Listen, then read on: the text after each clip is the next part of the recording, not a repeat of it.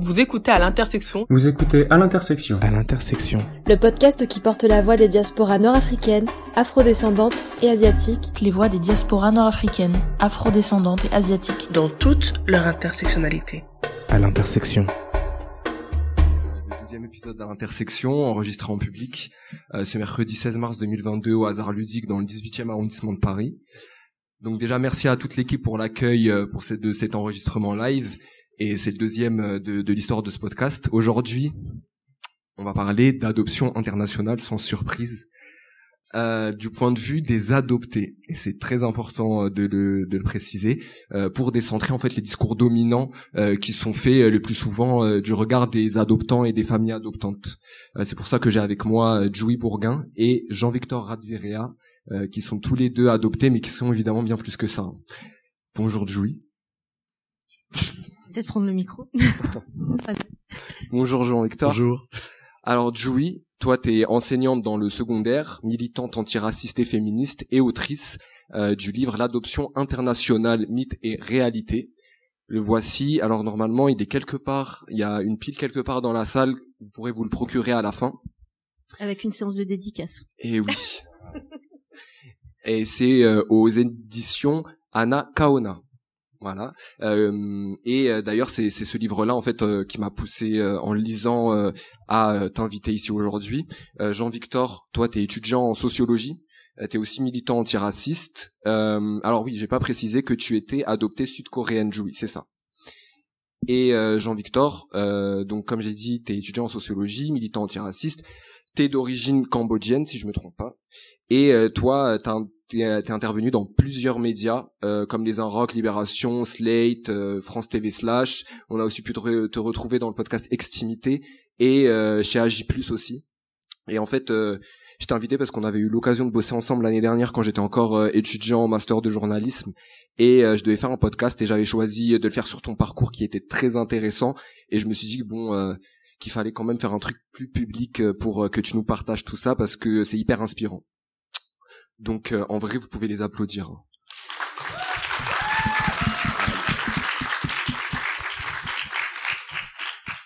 Et euh, en fait, grâce à votre plateforme, bah, vous déconstruisez tous les discours euh, qu'on peut trouver autour de l'adoption et vous soulevez tout un tas de problématiques intéressantes qu'on va évoquer ici avec vous ce soir.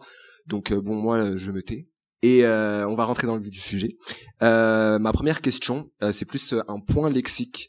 Euh, parce que on entend adoption internationale, on entend aussi adoption transraciale, euh, et de quoi on parle précisément, dans quel contexte, est-ce qu'il y a une différence? Tu me laisses commencer? Ok. Oui, parce que voilà, j'ai fait euh, mon travail de d'élève, de bon élève en préparant bah, la différence, c'est que l'adoption internationale, comme son nom l'indique, en fait, euh, euh, exprime le fait que les enfants sont adoptés d'un pays étranger, originaire d'un pays étranger, euh, ce qui implique aussi le fait que c'est l'adoption internationale est une migration forcée.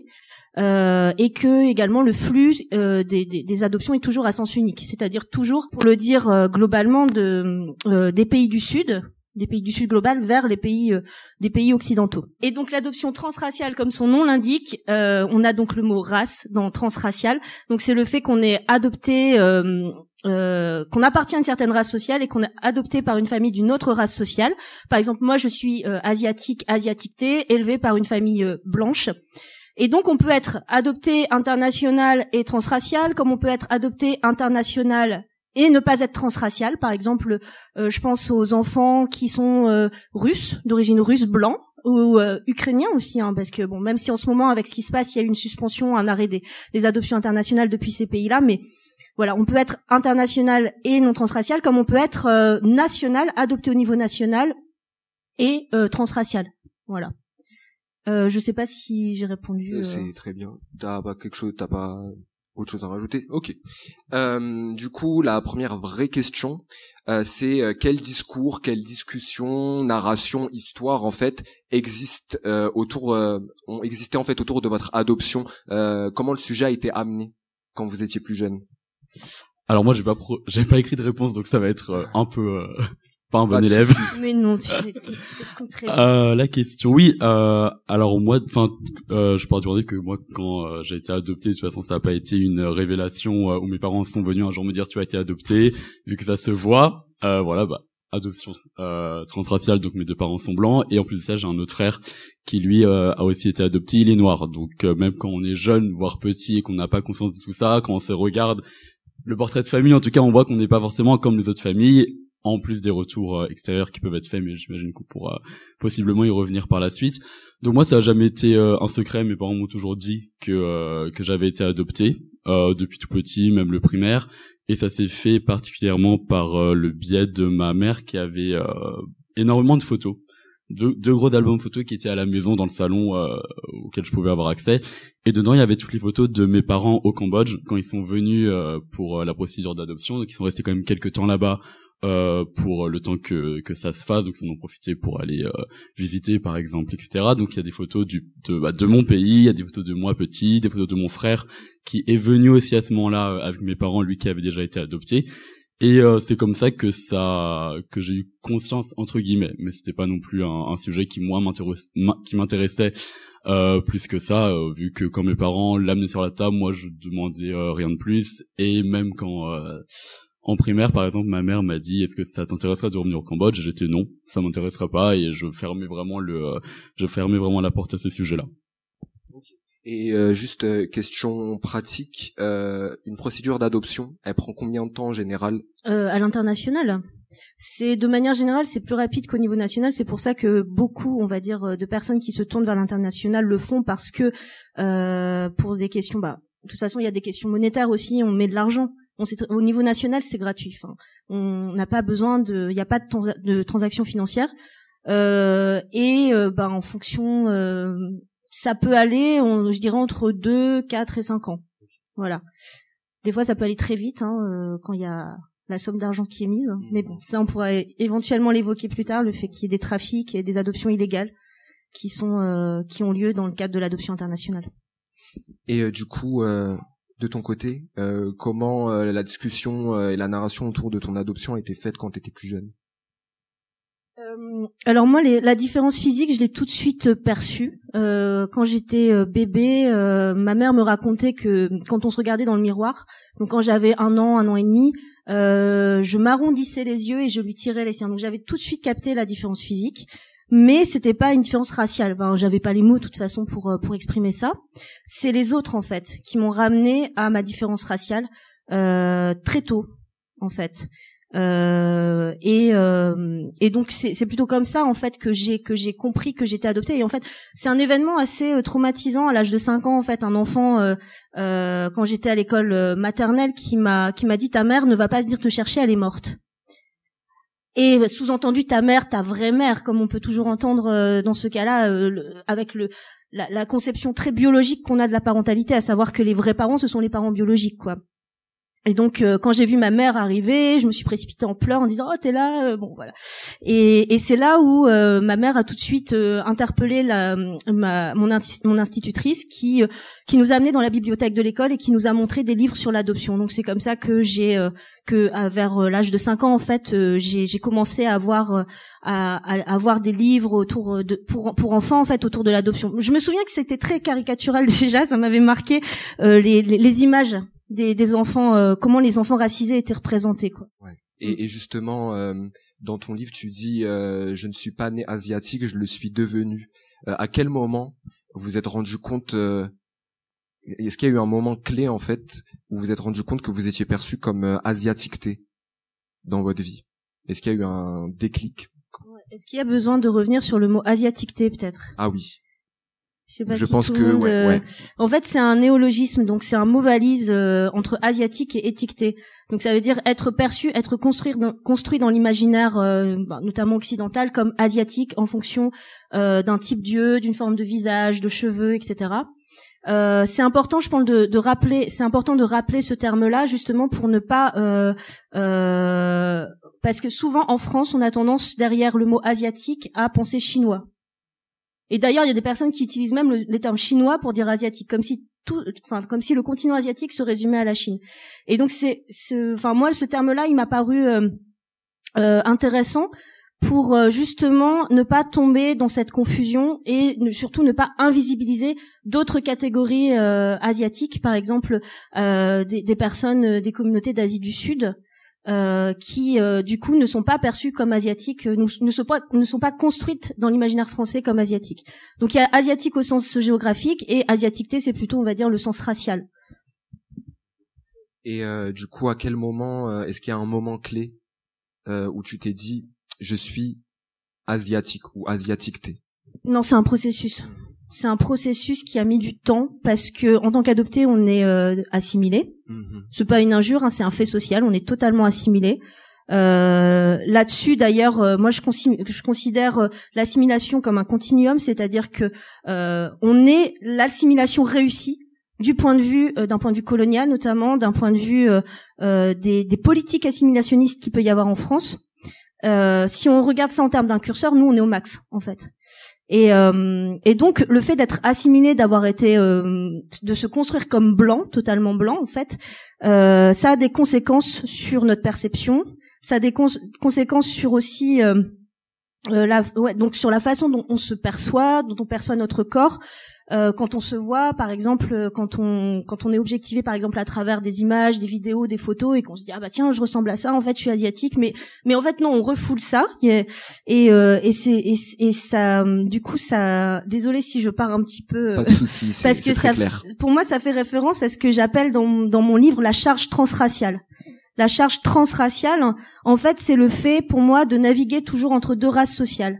Euh, et, et, du coup de ne de, ça a un coût, ça un coût psychologique, c'est un coût émotionnel au quotidien.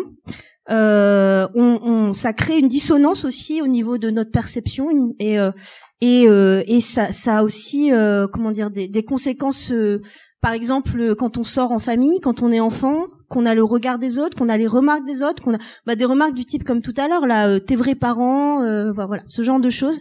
Donc c'est ça, c'est quelque chose que cette charge transraciale que l'on a depuis euh, depuis tout petit en tant qu'adopté, et, euh, et c'est lié justement bah, à cette euh, à cette assimilation là.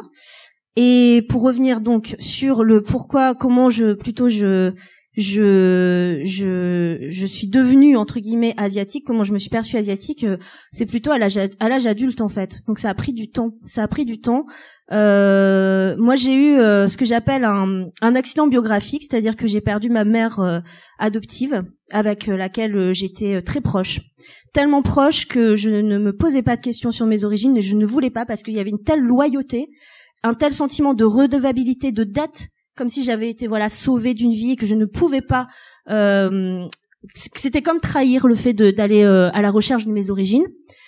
Euh, et du coup, le, son décès, ça a provoqué ben, un grand chamboulement, beaucoup de questionnements, et j'ai commencé à me rapprocher après de, de milieux militants d'extrême gauche et de, d'un, collectif de sans-papiers aussi, et de, à Lille. Et dans ce collectif, je me suis rapprochée des personnes sud-est asiatiques qui venaient de Thaïlande. Et euh, ces personnes-là, sans, sans, le vouloir, sans même le savoir, m'ont beaucoup challengé sur euh, sur qui j'étais puisqu'elle me posait des questions qui apparemment sont anodines, du genre euh, ah mais t'es de Corée du Sud, parce que le français qu'elle elle ne maîtrisait pas bien le français aussi, donc c'était compliqué des fois d'échanger, mais en tout cas elle me posait des questions euh, censées être banales. Euh, alors la Corée du Sud, t'as de la famille là-bas, comment ça se passe, c'est quoi la monnaie en Corée du Sud? Bah, Moi je m'étais jamais intéressée, donc voilà ça me challengeait et donc de façon artificielle j'ai commencé à m'intéresser pour pouvoir répondre à leurs questions. J'ai commencé à m'intéresser à, mes origines et c'est qu'après progressivement que là j'ai fait tout un toute une démarche. Bah, je suis retournée un an et demi en Corée du Sud pour réapprendre la langue, etc. Donc euh, voilà, ça a pris du temps. C'est pas encore terminé parce que je pense que c'est un processus qui qui, qui dure toute la vie. En toute façon, ce, cette cette recherche de soi, on va dire.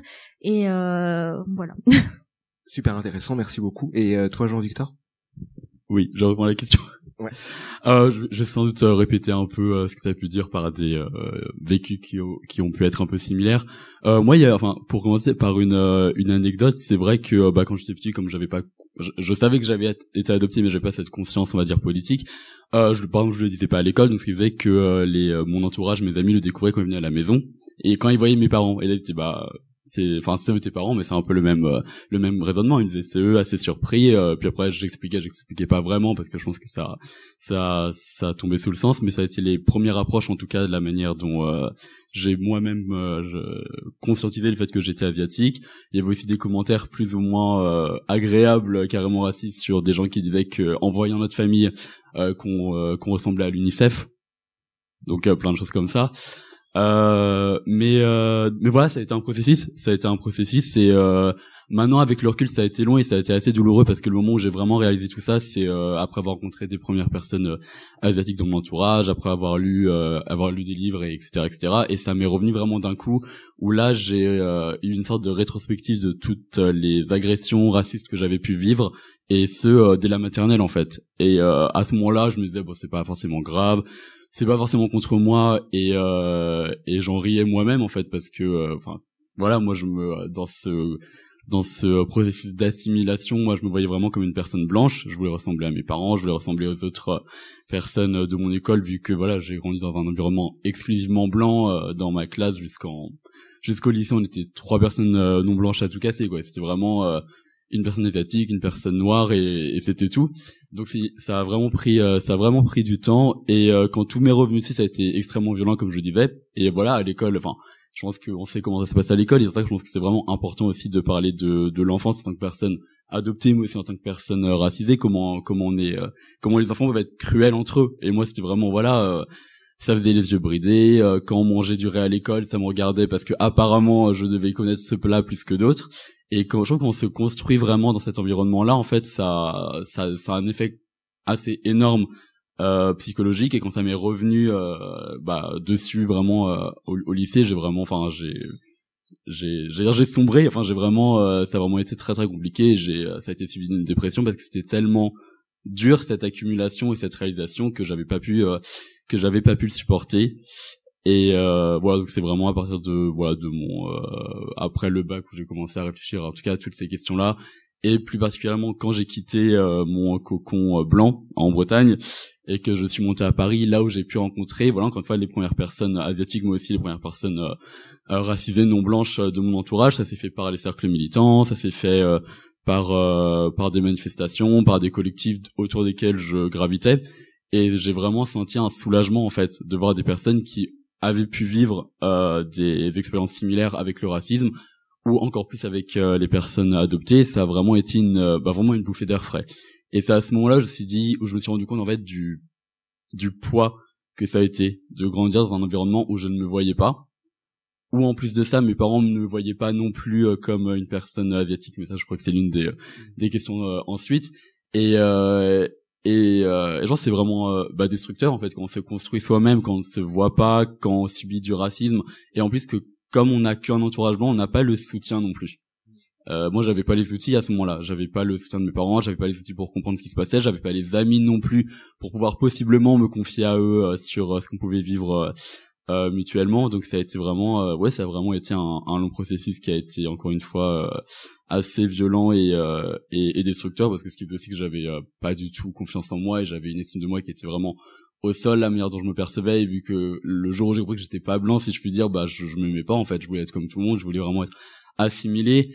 Et euh, il y a ça aussi. Enfin je, je répète un peu ce que tu as dit mais pour moi il y a vraiment dans l'adoption un dans ce processus d'assimilation c'est vraiment se euh, rentrer dans un un moule républicain en fait où en fait une fois qu'on pour moi une fois qu'on est adopté qu'on arrive en France on doit être français dans le sens du terme, en tout cas être une personne euh, bien assimilée, bien intégrée, euh, qui pose pas non plus de questions sur euh, son pays d'origine. Et moi, je l'ai vraiment ressenti comme ça. Et à partir du moment où je, je les ai posés, bah c'est là où en fait on est tout de suite venu, venu me dire pourquoi tu poses des questions en fait? Enfin, à partir du moment où tes parents t'ont sauvé de ton pays et de la misère qui t'attendait, tu devrais juste rester droit et, et ne pas parler. Donc c'est là où ça a été où il y a vraiment eu ce, ce ressenti là. Ouais, pour rebondir sur ce que tu dis sur le moule républicain, c'est clair qu'en France, on a cette vision de l'universalisme, en fait, qui est excluant, en fait. C'est un universalisme qui n'est pas vu comme une fin en soi, mais comme une base. Et euh, ce qui fait que, du coup, c'est excluant, parce que c'est une vision hyper étriquée de ce que c'est qu'être français. On peut pas être français et autre chose à la fois. Et c'est vrai que nous, ça, on le vit dans notre intimité même, dans le cadre familial. Et c'est là où on voit que euh, ce qui est lié à la famille est politique en fait, que tout est que tout interagit finalement. Euh, on voit tout le continuum aussi, comme j'expliquais tout à l'heure, entre le fait d'être assimilé sur le curseur des politiques assimilationnistes, on est au max, euh, et on le voit également dans cette une forme d'aliénation coloniale en fait, du fait de, de se voir à travers le regard du blanc en fait. Sauf que nous, on l'a, vraiment, euh, pour le coup, on était on a été élevé par des blancs, on s'est perçu mais totalement comme des blancs en fait. Et c'est ce que tu expliquais, c'est ça à un moment donné quand on s'en rend compte, ben, on se prend une grosse claque. hein. Donc euh, voilà, c'est c'est c'est intéressant en fait de, de de toujours faire des liens parce que c'est comme ça aussi qu'on construira des luttes. C'est pas juste de notre côté en tant qu'adopté qu'on qu'on fera quelque chose parce que les rapports de force de force ça c'est comme ça que je termine un peu dans dans dans mon essai, c'est euh, les rapports de force se construisent en en en s'alliant en fait. En, et euh, comment s'allier Ben il faut trouver des, des points de convergence à un moment donné, quoi. Et, euh, et je pense que ça, la- l'assimilation, le cet universalisme excluant, etc. Ça, je pense que ici dans dans la salle, on, on s'y retrouve plus ou moins euh, tous et toutes, quoi. Ah, en fait, euh, ouais, le, le combat euh, final, euh, finalement, ce serait euh, la destruction euh, de l'assimilationnisme euh, sauvage, l'universalisme sauvage. la quoi. destruction du suprémacisme blanc, comme on le voit à l'heure actuelle, notamment avec euh, comment est traité euh, le conflit en Ukraine, euh, le deux poids deux mesures de comment on, on accueille euh, les réfugiés, s'ils sont blancs ou pas blancs. Enfin, non, il y a un gros souci à ce niveau-là, quoi.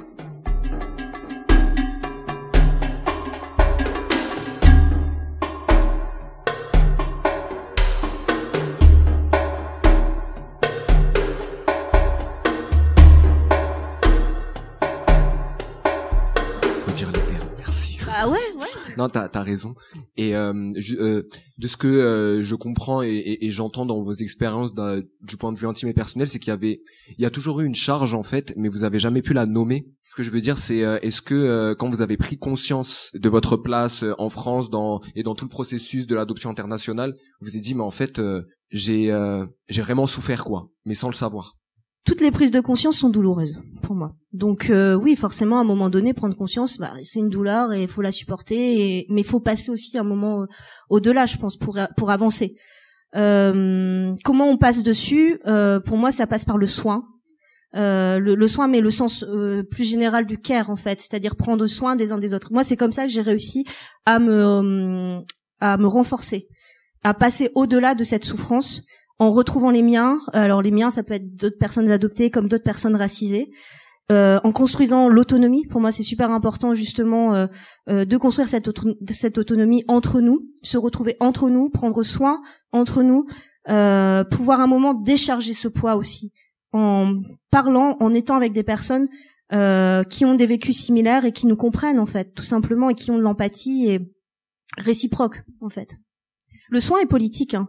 Le soin est politique et le soin euh, doit toujours être associé à la lutte. En fait, l'un ne va pas sans l'autre. On peut pas juste être des combattants tout le temps, en fait.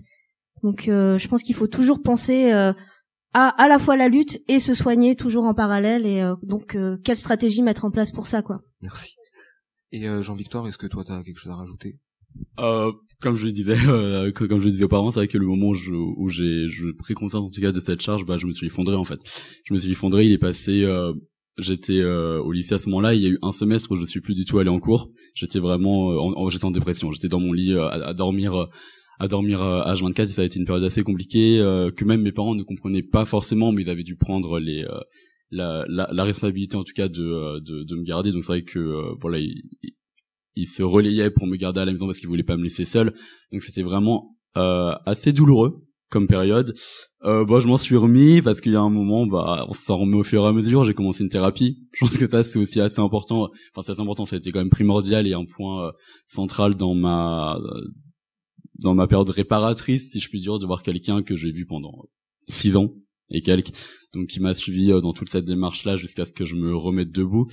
Euh, mais voilà, comme euh, comme ça dit, moi, c'était vraiment aussi en retrouvant, en arrivant à Paris encore une fois, en fréquentant des des cercles et des personnes que je n'avais jamais fréquentées auparavant euh, quand j'étais en Bretagne, parce qu'encore une fois, environnement euh, euh, exclusivement blanc.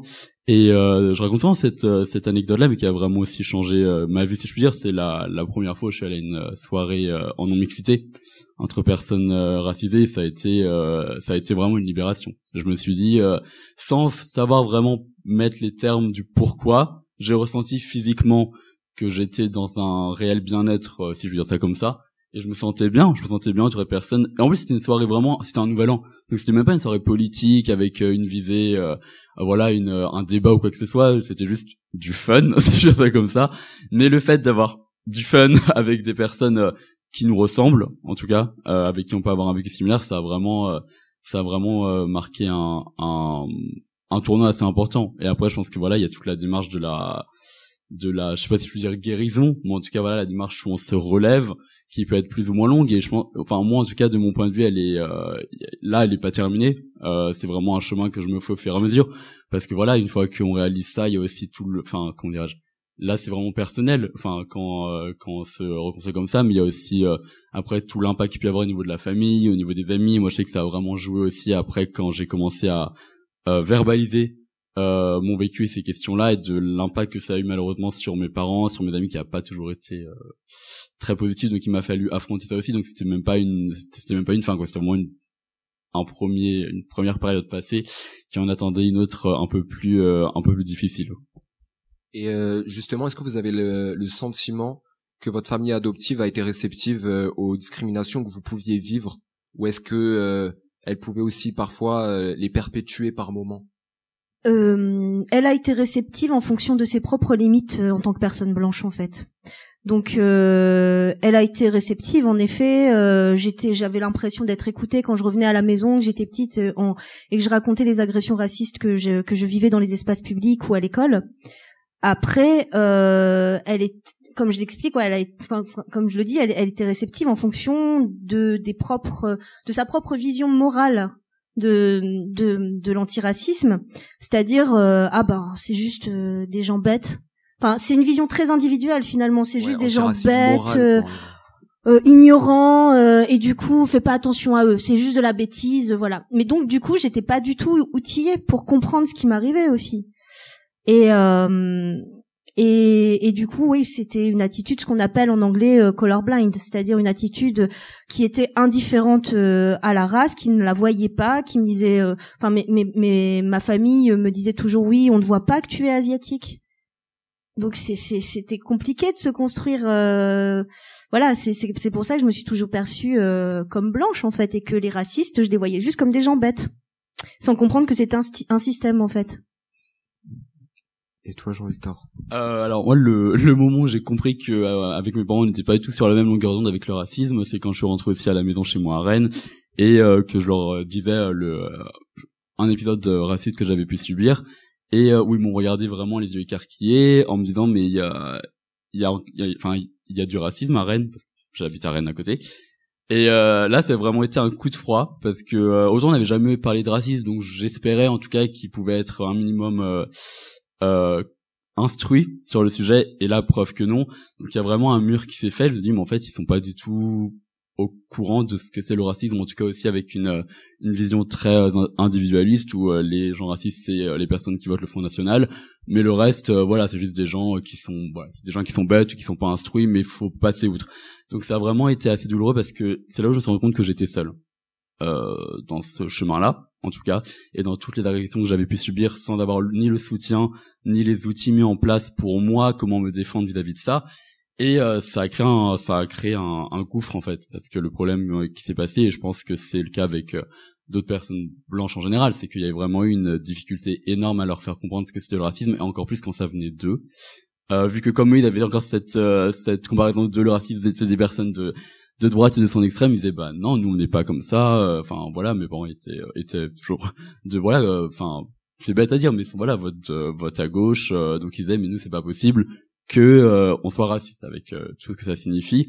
donc ça a donné lieu vraiment à des conversations qui n'avaient aucun sens. Enfin voilà, moi je parlais à un mur à ce moment-là, donc ça a été très très dur et ça a duré un an et demi et surtout que j'avais vraiment un décalage après avec ce avec eux parce qu'en plus c'était le moment où j'étais allé à Paris donc je commençais à, à me faire des amis euh, à me faire des amis euh, racisés à me déconstruire si je puis dire à, à me conscientiser sur ces sujets-là. Et à côté il y avait toujours eux oui, qui entendaient pas. Et euh, c'est là où je me suis dit bon là il y a un problème. Et euh, sans rentrer dans les détails c'est quand même aller assez euh, assez assez loin. Et en même temps quand on parle à une sourde oreille c'est quand même difficile. Et moi moi j'étais fatigué donc je me suis dit bah je vais je vais arrêter de faire des efforts parce que c'était toujours moi qui faisais des efforts. Mais donc oui il y a vraiment eu des il y a vraiment eu des voilà des mots qui ont pu être dits des conversations très très très dures. Et après ouais je suis pas comment dirais-je je suis pas là non plus pour faire le le le procès, le, euh, le, le procès de mes parents, vu qu'en plus ça s'est bien terminé, je sais que ça pas, c'est pas le cas pour tout le monde, malheureusement, parce que à un moment donné, ils ont pu enfin écouter. Et euh, malheureux, enfin, malheureusement, heureusement d'un côté, ils ont commencé à écouter quand les questions d'antiracisme ont commencé à émerger euh, plus amplement dans les médias où là ils avaient je pense que ça leur a mis une puce à l'oreille en pensant que c'était un sujet qui pouvait être sérieux. Et c'est là aussi où ça a été assez bien c'est que quand moi je le disais il y avait un peu ce côté où moi je raconte mon vécu mais c'est pas forcément audible parce que ça vient pas de professionnels on va dire. Ce qui veut dire les universitaires ce qui veut dire euh, les euh, les chercheurs et les chercheuses. Donc moi vu que j'étais entre guillemets j'étais pas à ce niveau-là intellectuel c'était pas recevable. C'était pas légitime quoi. Voilà exactement c'était euh, c'était pas légitime. Et en plus de ça je pense que dans cette euh, dans tout ce schéma là bah moi je restais l'enfant de mes parents. Et je pense que déjà c'est très compliqué des fois de de remettre en question de remettre en question ses parents. En tout cas plutôt que nos parents se remettent en place parce qu'on est l'enfant donc il y a un, un, un, ascendant déjà de base dans la structure familiale. Et en plus de ça avec des parents blancs bah malheureusement il y a quand même euh, voilà il y a euh, il y a une euh, voilà c'est une personne blanche face à une personne enfin moi en tout cas c'est une personne racisée. Donc il y a le ces deux côtés là qui rentrent en compte ce qui a rendu le le discours encore plus encore plus inaudible. Donc ça a été ouais ça a été de longs mois de longs mois assez assez compliqué et aussi je pense le fait qu'on soit asiatique asiatique ça a joué dans le fait que que ben, pendant longtemps encore jusque récemment on va dire il y a encore deux ans euh, c'est le, le, racisme euh, à l'égard des personnes asiatiques n'existait pas dans l'esprit des gens en fait. Sauf que nous on le vivait, mais on on n'était pas cru. c'est ça en fait qui était qui était compliqué aussi, jusqu'à ce qu'il soit exacerbé avec euh, avec l'épisode du Covid quoi. Mais euh, donc je pense que c'est ça aussi qui a joué en notre défaveur à ce niveau-là, dans le manque de compréhension, d'écoute de la part de nos familles, en plus de leur euh, côté colorblind, en plus de leur blanchité et de leur vision morale, euh, voilà. Il y a un paquet de la de lasagne là qui fait que c'est compliqué la communication après. Ouais, c'est l'intersection. ouais. Mais, mais euh, juste pour que vous donniez une image plus globale, les, toutes les personnes adoptées que vous avez rencontrées au cours de votre vie, et est-ce que cette expérience-là euh, de la color, color blindness au sein de la famille, elle est aussi vécue? Est-ce que c'est quelque chose qui est répandu? Moi, en tout cas, totalement. Quand je parle avec des personnes adoptées qui maintenant sont des amis ou juste que j'ai pu croiser, on a tous ce vécu-là euh, du bah on voit pas les couleurs. Et en plus, c'est un peu euh, comment dirais-je C'est compliqué parce que en tout cas mes parents et je pense comme d'autres partaient du principe que euh, bah ils nous aimaient et ça j'en ai jamais douté que mes parents m'aimaient même à des moments où c'était vraiment très compliqué j'ai jamais douté que euh, qu'ils m'aimaient mais que mais en fait ça suffit pas et je pense que pour, euh, en, de manière générale, je pense que l'amour ne suit pas, mais encore plus dans le cas d'adoption. Enfin, vous pouvez m'aimer, mais s'il n'y a pas le côté non plus, euh, s'il n'y a pas le, le, reste, en fait, on peut pas, euh, on peut pas, on peut pas avancer. Donc moi, enfin voilà, maintenant je l'ai compris que mes parents, voilà, quand ils me regardaient encore une fois, ils me voyaient pas comme une personne euh, asiatique, ils me voyaient vraiment comme leur enfant. Et c'était tout en fait. Et pour eux, ça suffisait. Euh, à ne pas forcément aller euh, aller euh, aller creuser plus loin ce qui a donné donc lieu à, à, à être dans un environnement avec des réflexions racistes, que ça soit euh, dans le cercle familial et, au-delà.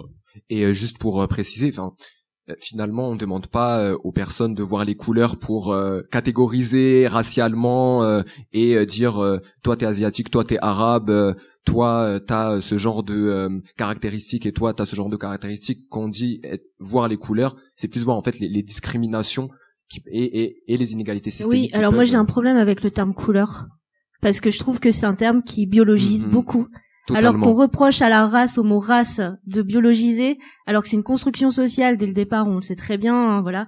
Euh, et euh, et on utilise encore le terme couleur pour euphémiser justement la race, quoi. Et comme tu parles, tu dis les, tu, dis très bien les inégalités, les, les discriminations, alors que c'est hyper biologique quand on y pense, le mot couleur de peau, en fait.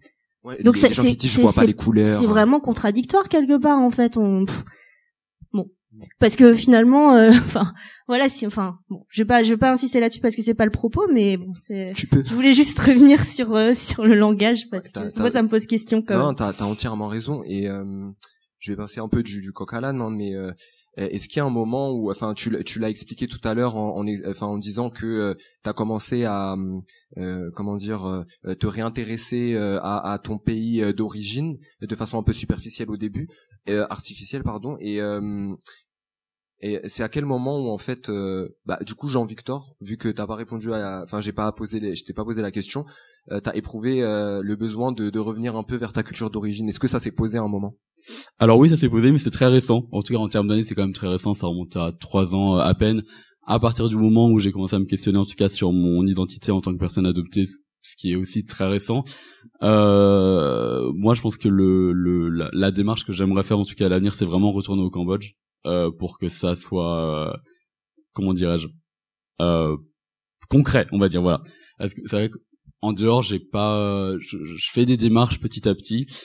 Euh, après, que le l'angle de vue que j'ai que que j'ai eu pour dire le Cambodge, ça a pas forcément été des plus joyeux vu que ça a été par le, le génocide des Khmers rouges, sachant que c'était l'un des seuls angles qui, qui était abordé en fait, en tout cas par les médias, etc., etc. Donc c'était en, en regardant euh, voilà des, des films, des documentaires, en lisant des articles, donc c'est pas forcément euh, très joyeux comme euh, entrée en matière pour découvrir euh, son pays d'origine, mais ça s'est fait voilà, ça s'est fait beaucoup par par voilà par ça, par les films, par les films, par par par les livres aussi, et pas uniquement du Cambodge pour le coup ça a pu être euh, d'autres pays euh, d'autres pays asiatiques. Sachant voilà je pense qu'il n'y a pas beaucoup de productions en soi cambodgiennes qui sont forcément exploitées en France. Donc ça s'est fait vraiment par euh, par par ces canaux là après dans mon entourage aussi j'ai pas non plus euh, beaucoup de personnes cambodgiennes. J'en ai une qui n'habite pas non plus à Paris.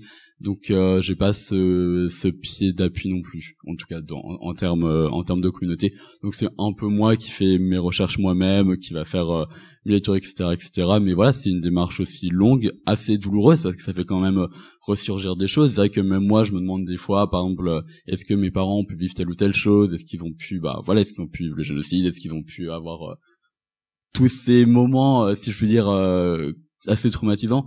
Donc c'est c'est c'est douloureux. C'est douloureux. Il y a des moments où je me dis bon là je vais faire une pause on va dire parce que c'est trop en fait. Et euh, et j'ai pas euh, voilà j'ai pas non plus envie d'être constamment dans ce euh, dans dans le mal on va dire si euh, Mais c'est parce ce que côté-là, quoi. c'est parce que si t'es seul, et c'est ça aussi le problème au niveau des institutions, c'est qu'il n'y a pas de service de post-adoption de qualité. Et que les adoptés, parce que justement il y a tous ces mythes là qui empêchent de questionner le système et qui euh, font croire que une fois qu'on est adopté, ben c'est le conte de fées. On a sauvé un enfant, du coup on laisse faire et il n'y a plus de service de post-adoption, ce qui fait que les adoptés qui veulent faire des recherches de famille, on est seul, sachant que c'est un système mondialisé, privatisé, euh, capitaliste euh, et qui fait que euh, moi par exemple mon agence d'adoption en Corée du Sud c'est une agence américaine donc quand je veux faire des recherches je suis obligée de passer par cette agence sachant qu'ils m'ont bloqué les informations de mon dossier etc qu'il y a des informations de mon dossier auxquelles je n'ai pas accès donc tout est privatisé on ne sait pas vers qui se tourner donc forcément que c'est un processus ultra euh, douloureux parce que on est seul on est seul face à ça on ne sait pas vers qui se tourner et puis c'est d'autant plus douloureux quand on se rend compte après qu'on est issu par exemple d'une adoption illégale. Et euh, justement, tu parles de service de post-adoption. Dans ton livre, tu parles du mythe de la page blanche. Et euh, est-ce que euh, tu pourrais euh, l'expliquer? Oui, bah, le mythe de la page blanche, c'est l'idée selon laquelle euh, quand on arrive, euh, quand on est adopté, on est une page blanche sur laquelle on peut réécrire toute une histoire. Et donc c'est du point de vue des parents, c'est-à-dire qu'ils nous nomment. Et ça aussi c'est un processus colonial. hein. Les colons, quand ils arrivent sur une terre, euh, la première chose qu'ils font, c'est nommer. Bah là c'est pareil. Euh, on, en général, il y a toujours un changement de prénom qui se fait sur les sur les enfants adoptés. Soi-disant, alors pendant longtemps, les psychologues disaient que ça a aidé l'enfant euh, à s'intégrer, etc. Bon. Et en fait, moi, je préfère à la page blanche le terme de palimpseste. Alors le palimpseste, c'est un document, un manuscrit qui existait au Moyen Âge, donc sur lequel, sur euh, lequel il existait une première écriture, et donc on réécrit au-dessus de cette première écriture. Et euh, c'est notre cas en quelque sorte, puisque nous, nous venons euh, d'un autre pays, nous avons une histoire aussi courte soit-elle, euh, et on ne peut pas effacer cette histoire comme si de rien n'était en fait. Donc ce qui se passe, c'est que nos parents, avec l'adoption, nos parents adoptifs réécrivent au-dessus d'une première réécriture, quitte à parfois froisser la page. Et donc on sait très bien quelles conséquences ça peut avoir sur nos constructions identitaires. Et en plus, bah, pour rebondir, c'est vrai que quand on arrive en France, la seule chose, en tout cas moi qui m'est resté, et je pense comme c'est le beaucoup de cas pour tant d'autres, c'est notre identité raciale. Mais comme tu as dit, on n'a plus, euh, en tout cas, on, on, on, peut, en tout cas, on peut changer nos prénoms. Et comme c'est vraiment un, déracinement en fait vis-à-vis de notre pays, bah voilà, enfin moi je je sais pas parler ma langue, je connais rien à ma culture. Euh, j'ai même plus, je veux dire, mon, bah, mon prénom, il me reste que mon identité raciale, donc c'est assez euh, vide en tout cas pour se construire euh, en tant que personne par la suite, mais en même temps, euh, malheureusement, ça permet aussi, voilà, de nous de nous formater au mieux vu qu'on nous a tout enlevé et vraiment de rentrer dans ce processus euh, d'assimilation. Et ça marche parce que des fois, ça m'est arrivé et c'est très compliqué d'avoir ces dialogues, ces conversions là, d'échanger avec des personnes adoptées qui elles sont vraiment très dans l'image de ce que j'appellerais la bonne personne adoptée, qui est très bien assimilée, qui qui s'est intégrée parfaitement et qui justement va avoir euh, voilà bah, comme moi quand j'étais plus jeune hein, pour le coup va avoir des attitudes euh, bah, racistes à son égard envers les autres personnes de sa communauté qui va et qui va tenir les discours dominants euh, euh voilà moi j'ai été sauvé par mes parents donc je leur dois énormément etc et moi je trouve ça vraiment très difficile de d'avoir un discours avec ces personnes là non pas parce que je, enfin comment dirais-je? Je leur en voudrais jamais en fait de tenir ce discours là parce que pour moi les fautifs en fait c'est l'état c'est c'est c'est les parents qui leur ont pas donné les outils pour se construire en tant que personne, en tout cas avec leur identité raciale, jusqu'à euh, avoir ces discours-là, quoi. Donc euh, moi, enfin, en tout cas, ça, ça, ça pose beaucoup de questions aussi euh, sur comment ces personnes-là ont été élevées, dans quel environnement, comment elles se sont perçues, et aussi le, le discours que tiennent eux-mêmes leurs parents, parce que je, je sais pas si ça sera abordé dans les questions suivantes, mais la question qui se pose aussi, c'est que les parents, des fois, quand ils adoptent, ils choisissent le pays aussi dans lequel ils adoptent, donc ça veut dire qu'ils choisissent la race de l'enfant. Et ça, c'est une question quand même qui dérange énormément. C'est-à-dire que si des, euh, un couple blanc va adopter, il va dire dans quel pays je vais adopter et pour quelle raison. Et je pense que si on leur demande pourquoi vous avez adopté une personne asiatique, pourquoi vous avez adopté une personne noire, je pense que le malaise déjà va être assez énorme, euh, surtout qu'elles vont pas forcément euh, admettre en tout cas qu'elles ont qu'elles ont des biais racistes, mais il y aura forcément une projection de, de, de, cet imaginaire là. Donc voilà.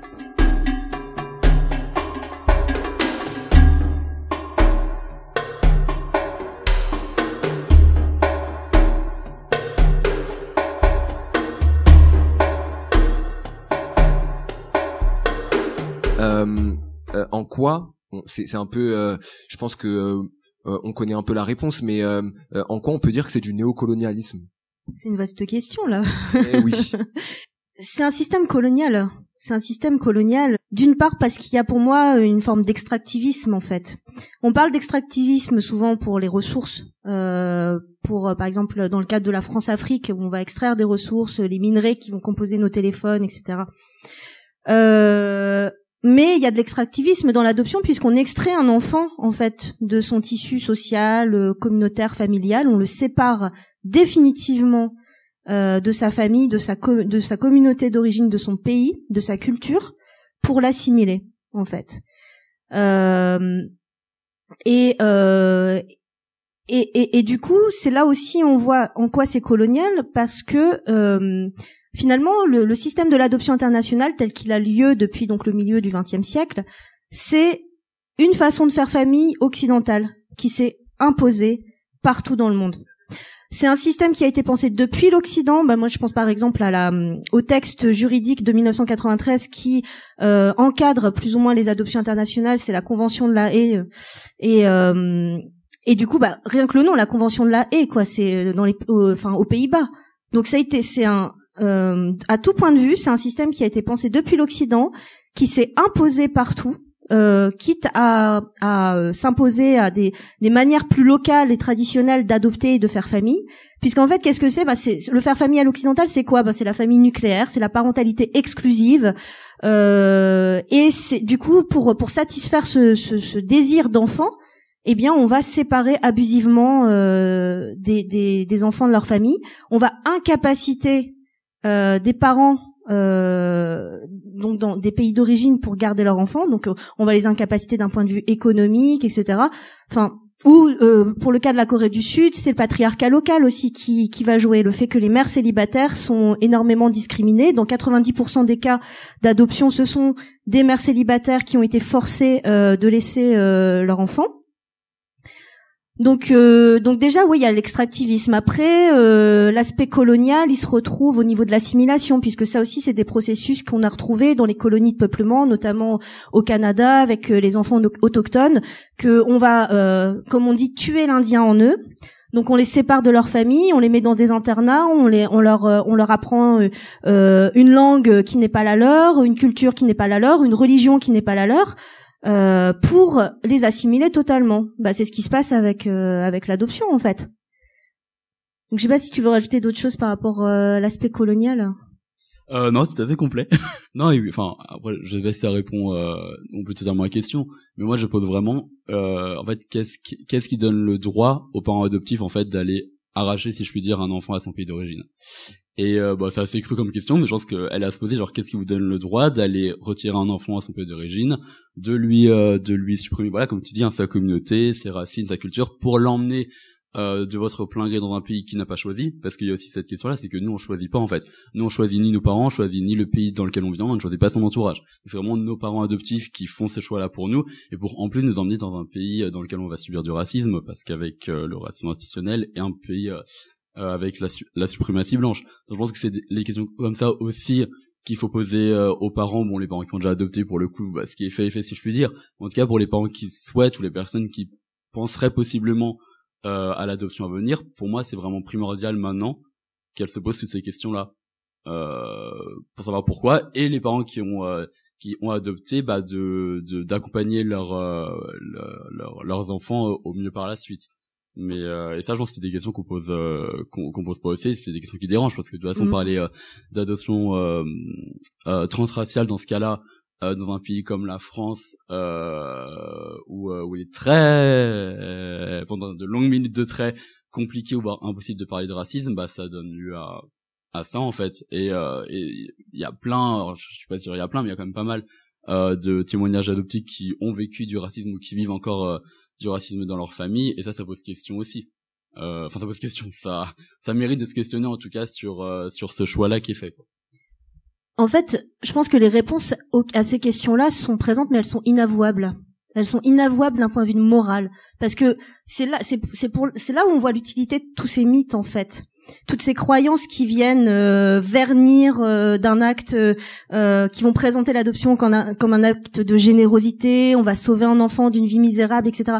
Tous ces mythes-là, ils sont là pour cacher une réalité qui est inavouable moralement, qui est celle tout simplement que les parents qui veulent adopter, enfin, ils le font pour dans, dans c'est un acte égoïste en fait, tout simplement en fait.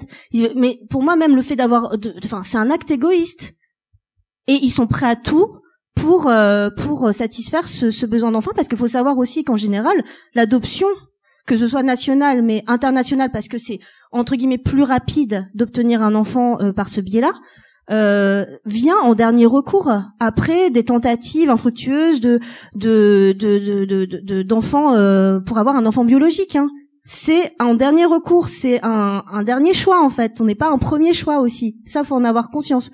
On est un lot de consolation en fait et, euh, et justement toutes ces euh, euh, justifications, ces discours dominants qu'on retrouve, je pense par exemple la vie meilleure en Europe, il y a aussi le mythe du sauveur blanc, le fait qu'on va adopter parce que ça comment dire ça permettra de moins peupler entre guillemets euh, la terre euh, parce que euh, voilà empreinte carbone machin voilà exactement ou la fétichisation. Est-ce que vous avez des exemples de, de, de certains discours pour les auditeurs en fait que vous aimeriez peut-être déconstruire un ou deux prenons par bah, prenons l'écologie et l'adoption par exemple.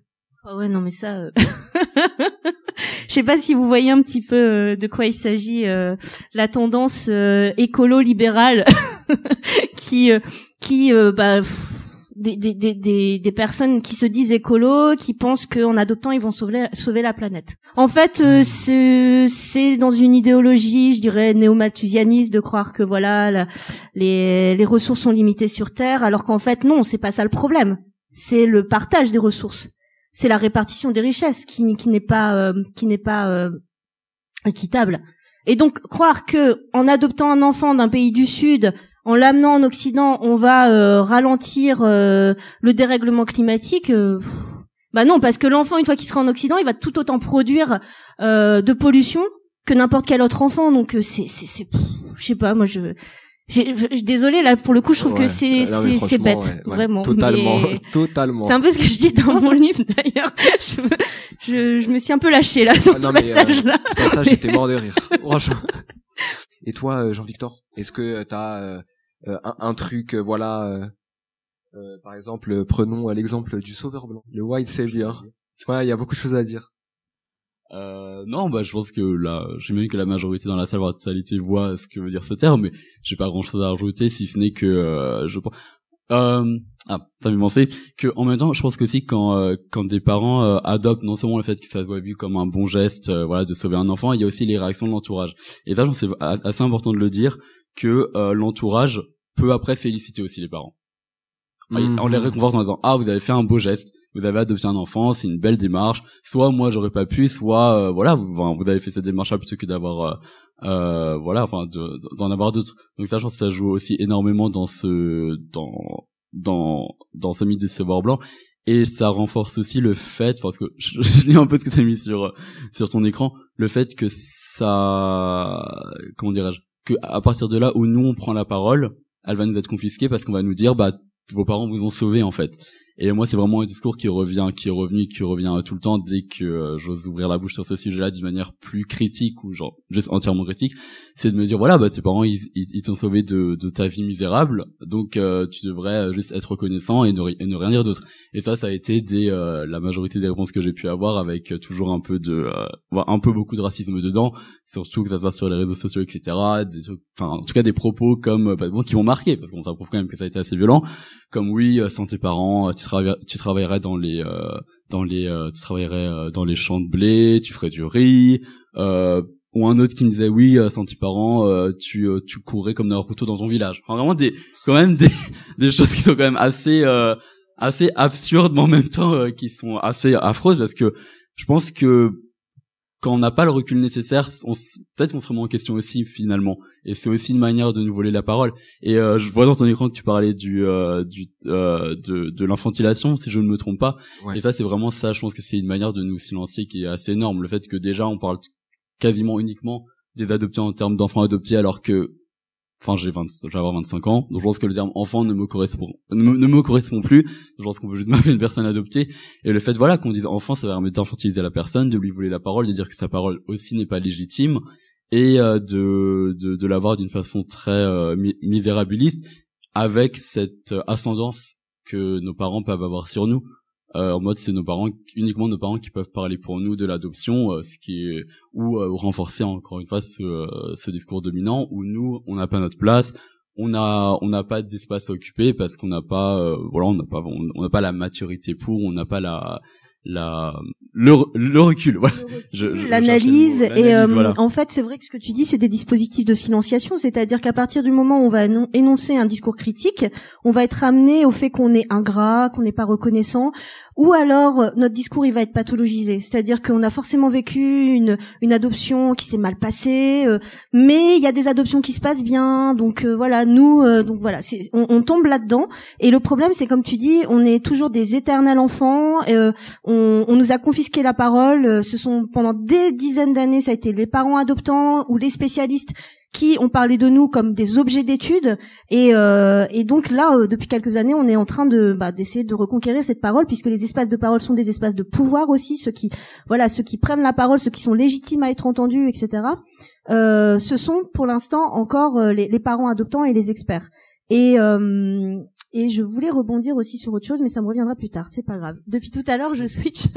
Et en même temps, bah, quand on parle d'espace, c'est vrai que moi, enfin, je suis ravi, euh, et encore le mot est faible, de voir depuis deux trois ans une multiplication quand même euh, de prise de parole des personnes adoptées, en tout cas de ma génération, euh, que ça soit sur euh, sur les réseaux, euh, par écrit, etc. Mais ce que j'ai remarqué malheureusement, c'est aussi que chaque prise de parole, une prise de parole est égale à un harcèlement mais massif. Moi, je sais que les deux autres personnes que je connais, euh, de, de près ou de loin, qui ont qui ont pu euh, s'exprimer sur l'adoption, euh, majoritairement sur Twitter, mais ça a été affreux après le flot de euh, le, le le flot d'insultes de de cyberharcèlement de T'en harcèlement as fait- bah, t'en as fait les frais. euh, oui oui oui si, tu veux, si tu veux une remise en contexte, enfin rapidement parce que après c'est pas. Non, enfin moi c'est juste que au moment donné où j'ai commencé à parler d'adoption euh, sur moi c'était sur Twitter, mon euh, mon espace de parole, euh, d'une manière vraiment critique. En plus c'est un moment où ça allait pas avec mes parents, donc j'avais un discours très violent à leur regard. Bon, voilà après d'où vient la réelle violence, c'est là aussi le curseur est à voir.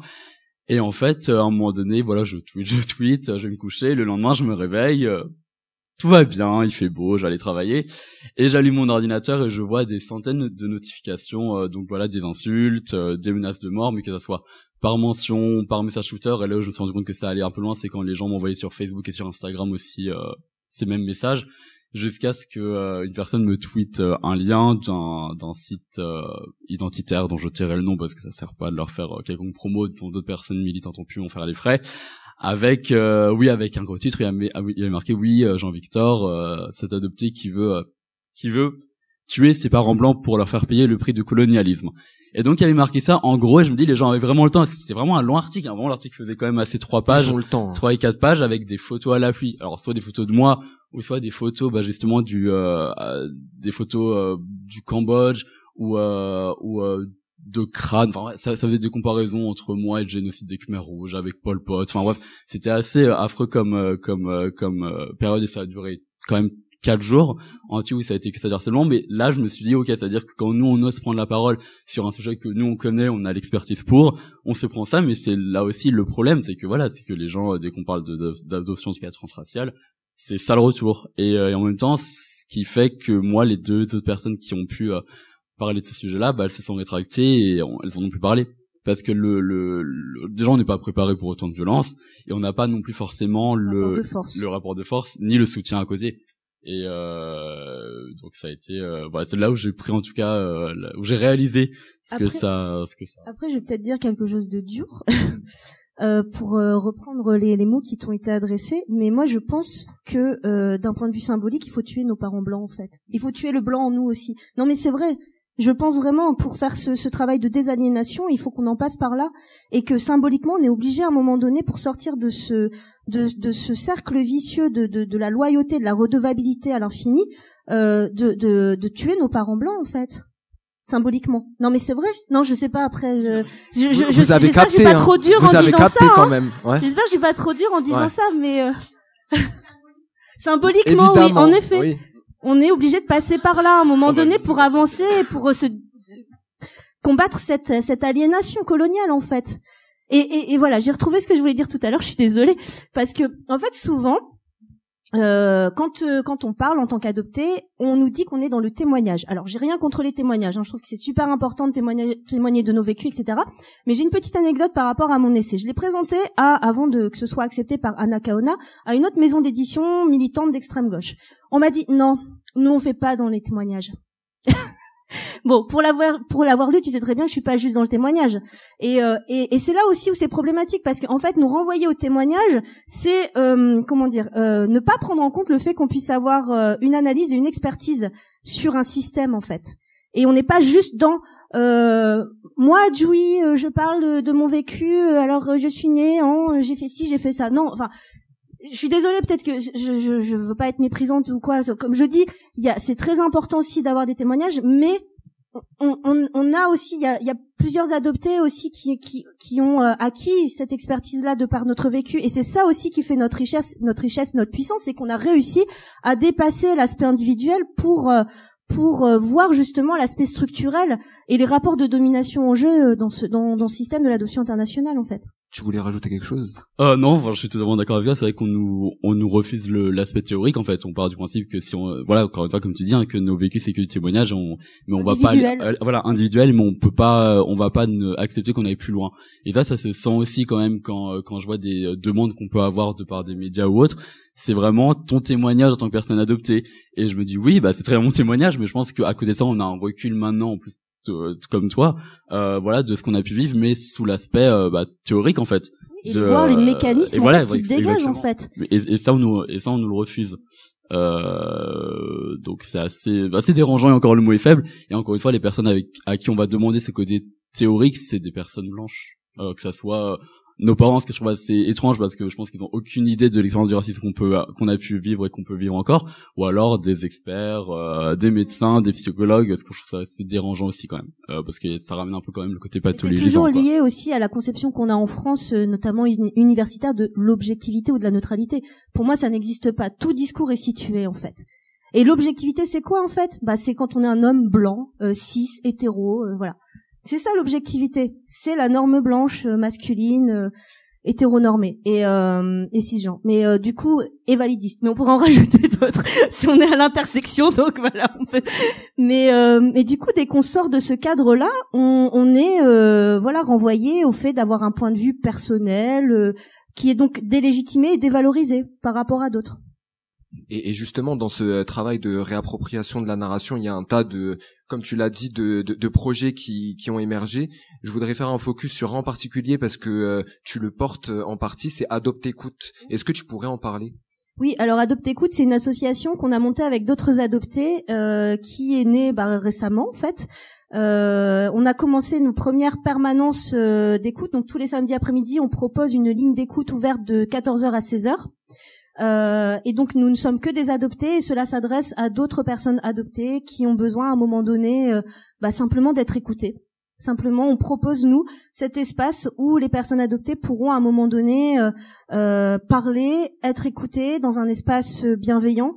parce que malheureusement, en tant qu'adopté, on s'est rendu compte qu'on était isolé toute notre vie, qu'on n'avait pas forcément l'écoute et la compréhension de, de la part de nos proches, et donc c'est ce qu'on aimerait proposer justement euh, aux adoptés. Comme je disais, le soin est politique. Donc avec cette association Adopte Écoute, c'est ce qu'on c'est ce qu'on souhaite proposer euh, euh, aux adoptés. voilà. Donc là pour l'instant, Adopte Écoute, c'est une c'est une ligne téléphonique. après, on aura d'autres projets. Hein. On proposera par exemple des espaces de discussion, etc. Donc pour l'instant, on commence doucement. Et puis d'ailleurs, on va lancer un crowdfunding donc euh, si ça vous intéresse, n'hésitez pas. On a on a un site internet euh, pour vous tenir informé. On a une page Instagram, euh, page Facebook et voilà. Si vous voulez nous suivre, n'hésitez pas. Comme ça, vous serez informé. Si vous voulez contribuer à votre manière aussi à nous aider à continuer ce projet, en fait, voilà. Et, euh, et, donc, on est aussi accompagné par euh, des, euh, des, psychologues, notamment des psychologues racisés comme le collectif Psy Noir. Je sais pas si vous connaissez. et voilà, qui vont nous superviser et qui nous proposent également des co-formations. Alors c'est intéressant le terme de co-formation, c'est pas juste une formation qui se ferait de façon verticale. c'est en fait parce que ces psy, ces psychologues nous ont nous ont dit qu'en fait dans les formations en, psychologie, il manquait cruellement de euh, bah, tout ce qui est lié aux problématiques, enfin de, l'adoption euh, transraciale, de l'adoption euh, tout court même. Et, donc ce qu'elle ce qu'elle ce souhaite à travers ces, ces co-formations, c'est qu'on puisse justement échanger et que nous aussi on pourra leur apporter des choses dans leur dans leur approche de la psychologie et pour mieux appréhender les problématiques des personnes adoptées. Merci beaucoup. De toute façon, euh, je mettrai euh, en description du podcast toutes les infos avec le compte, le numéro de téléphone. Ouais, merci. Et euh, on va passer aux deux dernières questions avant que le public intervienne.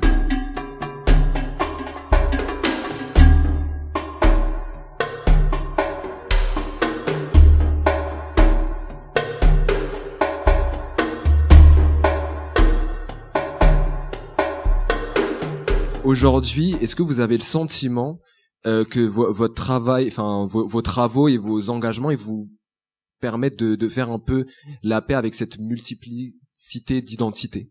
Euh, Alors moi, voilà, depuis deux trois ans, depuis que je parle sur ce sujet-là, sur ce sujet-là, excusez-moi, euh, je, pense que c'est pour moi en tout cas, c'est pas une question de faire la paix, plus déjà une question de comprendre euh, ce que j'ai pu vivre, c'est que je vis actuellement, euh, de pouvoir poser les mots dessus, de pouvoir comprendre euh, les constructions de comment ça marche l'adoption, pourquoi j'ai vécu telle ou telle chose et pourquoi d'autres personnes ont vécu la même chose.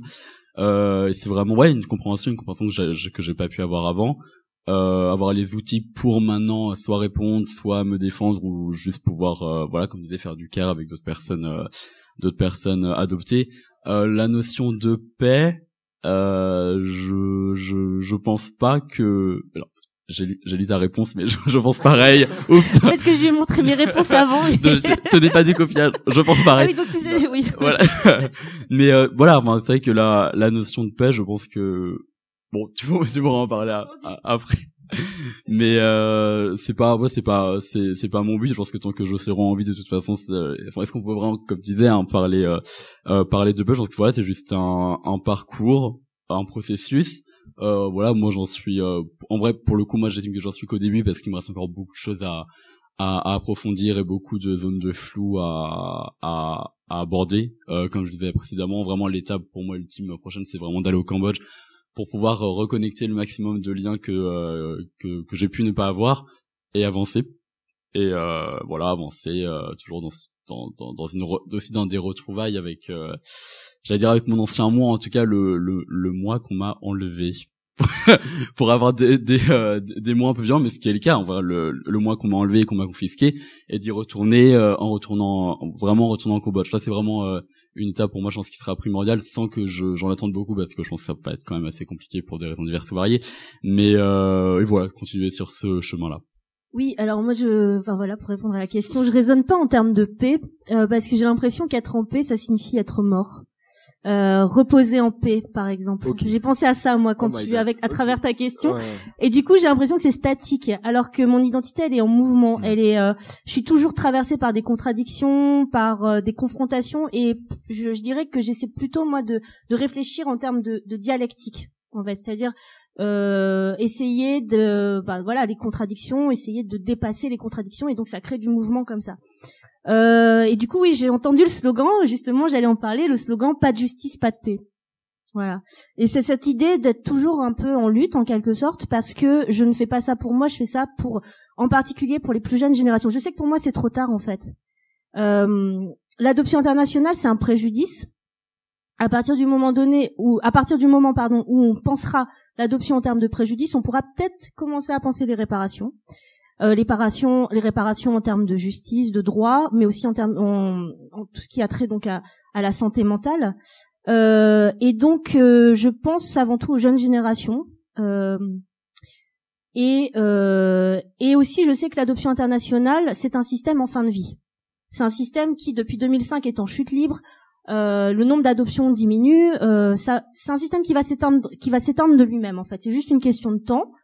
Maintenant, il faut savoir que les problématiques qu'on est en train de poser à l'heure actuelle, par exemple tout ce qui est lié aux recherches d'origine, etc., ça va se poser dans d'autres domaines, comme, comme par exemple la PMA, la GPA.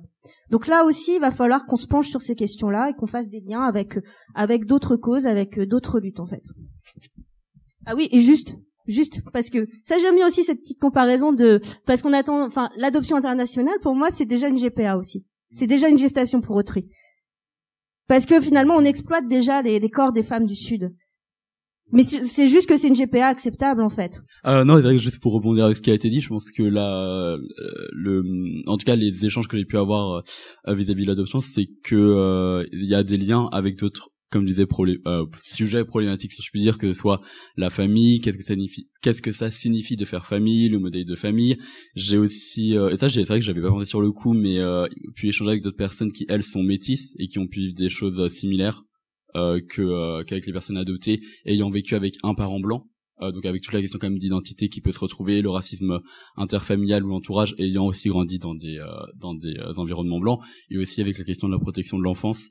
Et euh, ça, je pense que c'est aussi une, euh, en tout cas en ce qui concerne l'adoption et aussi en général, en plus particulièrement, je crois que c'est vraiment une, une priorité aussi de voir euh, comment euh, la, la protection de l'enfance, comment euh, comment un enfant, pour le coup un enfant en termes d'âge adopté adopté vit, dans, dans quelles conditions, euh, à quoi il est soumis au sein de sa famille, qu'est-ce qui qu'est-ce qui euh, qu'est-ce qui vit à l'école. Et je pense qu'on peut ici dans la salle se retrouver dans le fait voilà par exemple pour te dire que pour le coup la maternelle ou la primaire ou plus haut ça n'a pas été forcément une période facile avec le racisme etc et ça je pense qu'on n'en parle pas assez non plus et c'est des liens aussi qui peuvent être faits je pense avec d'autres personnes euh, qui justement euh, sont leur combat euh, euh, la, la protection de l'enfance. Et c'est vrai que ça m'est arrivé voilà de d'échanger avec des personnes qui sont sur ce terrain là et je trouve ça vraiment intéressant de tisser plein de liens en fait vu que c'est quand même un sujet qui est en tout cas dans ce sujet là qui est l'enfant et euh, et, euh, et de voir comment comment il peut être traité parce que ça arrive aussi qu'il y ait des adoptions où l'enfant euh, est maltraité par par ses parents.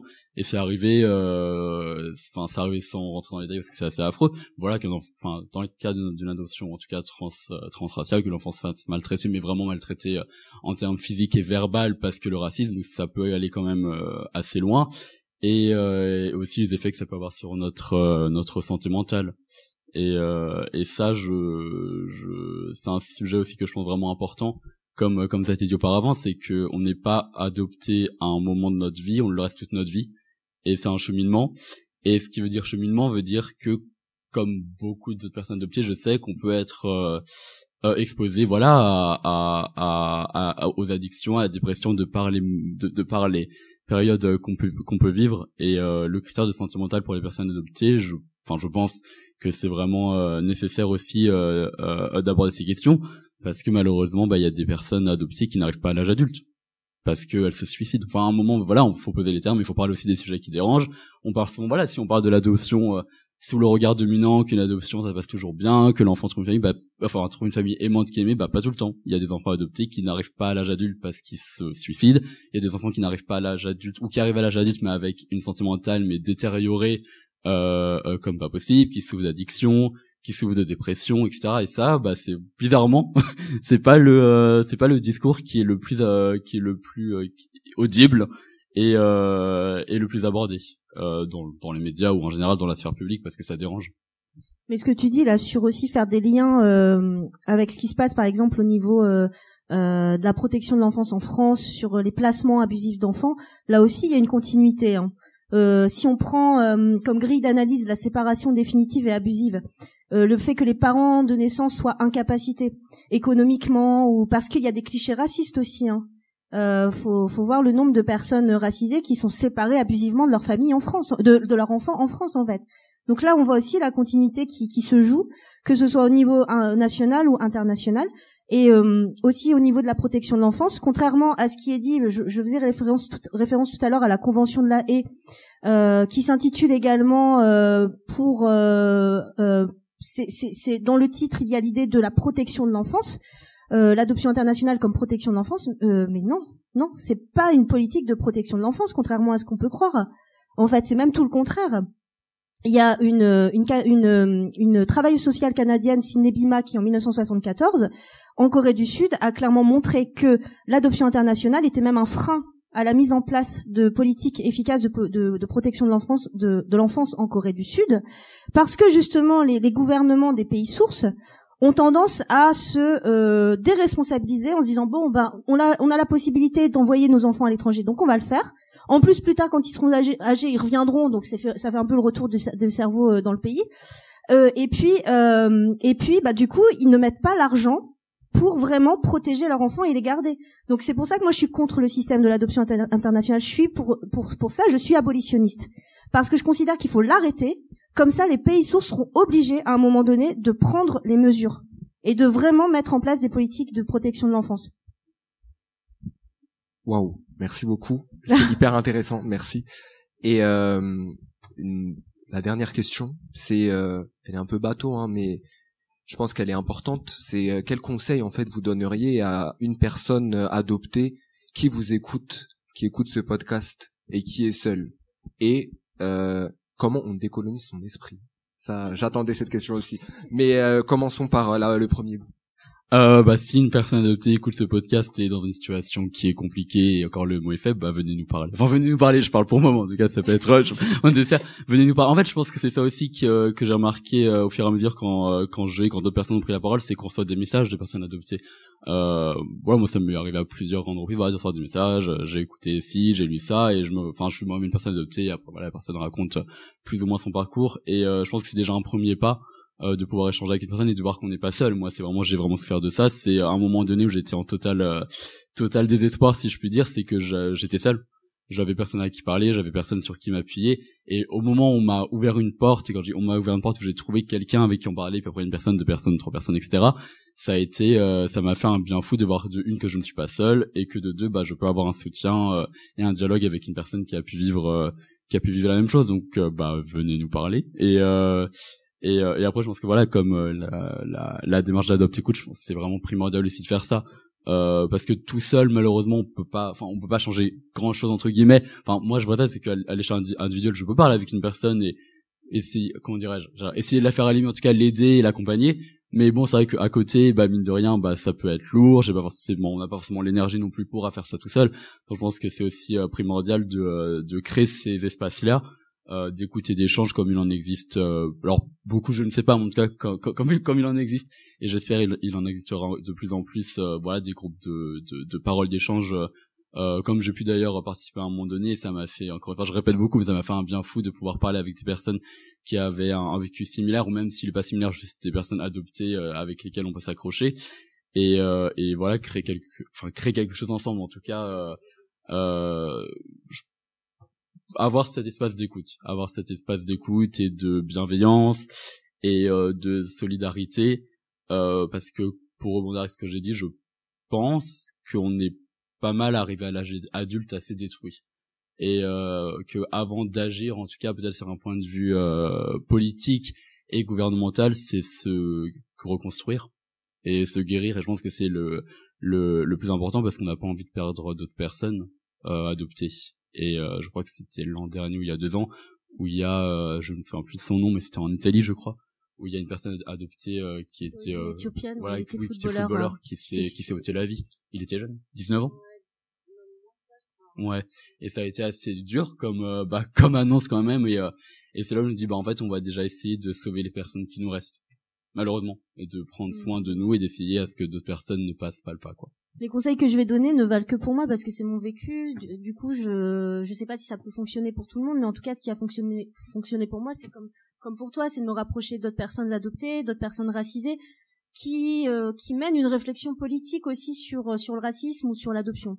Euh, comme je disais, prendre soin des uns et des autres, c'est politique. Créer des liens, c'est politique, parce qu'on vit tellement dans une société euh, euh, pour moi qui euh, exacerbe euh, l'individualisme, le narcissisme et l'isolement. Surtout là depuis deux ans, on l'a vu à quel point que, que c'est politique d'aller à contre-courant en fait et d'essayer de recréer des liens entre nous.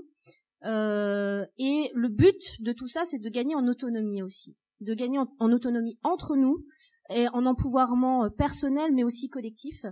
Mais bon, ben, ça demande du temps, euh, ça demande des efforts aussi, comme je disais, parce que on va à contre-courant de ce euh, de ce dans quoi on a été euh, habitué finalement, c'est-à-dire euh, euh, penser qu'à nous, voilà, et, être isolés les uns des autres et ne pas être dans l'écoute parce que être dans l'écoute, c'est là aussi où je me rends compte avec Adopte Écoute que c'est un vrai travail, c'est un vrai travail émotionnel, c'est un apprentissage aussi. Et on se rend compte aussi à quel point les gens qui nous appellent ne sont pas écoutés. Et ça, ça se voit dans le dans dans notre quotidien. Hein. Enfin, le, nombre de personnes qui n'a euh, qui n'a bah, pour le coup dans leur entourage euh, aucune autre personne qui les écoute réellement, en fait. Donc ça, ça, pose question quand même sur globalement sur le, le système dans lequel on est, hein, le système qui pour moi est capitaliste, qui euh, qui produit des, des, individus qui sont dans la consommation, y, y compris dans la consommation des autres dans nos relations en fait. Donc c'est pour ça que ça demande des efforts, d'aller à contre-courant de tout ça, c'est pas toujours évident. Et justement, euh, ça mène à la, au deuxième bout de la question, comment on décolonise son esprit? Est-ce que tu as... Alors, moi, quand tu, euh, quand tu m'as envoyé cette euh, question, j'ai tout de suite pensé au livre de Ngugi wa Thiong'o. Je sais pas si vous le connaissez, sur décoloniser l'esprit. C'est un livre qu'il a écrit en 1986 en, dans sa langue natale, qui est le Kikuyu. Et en fait, euh, dans ce livre, je voulais lire un extrait, mais je il est dans mon sac. ça, c'est peut-être embêtant de d'aller le chercher.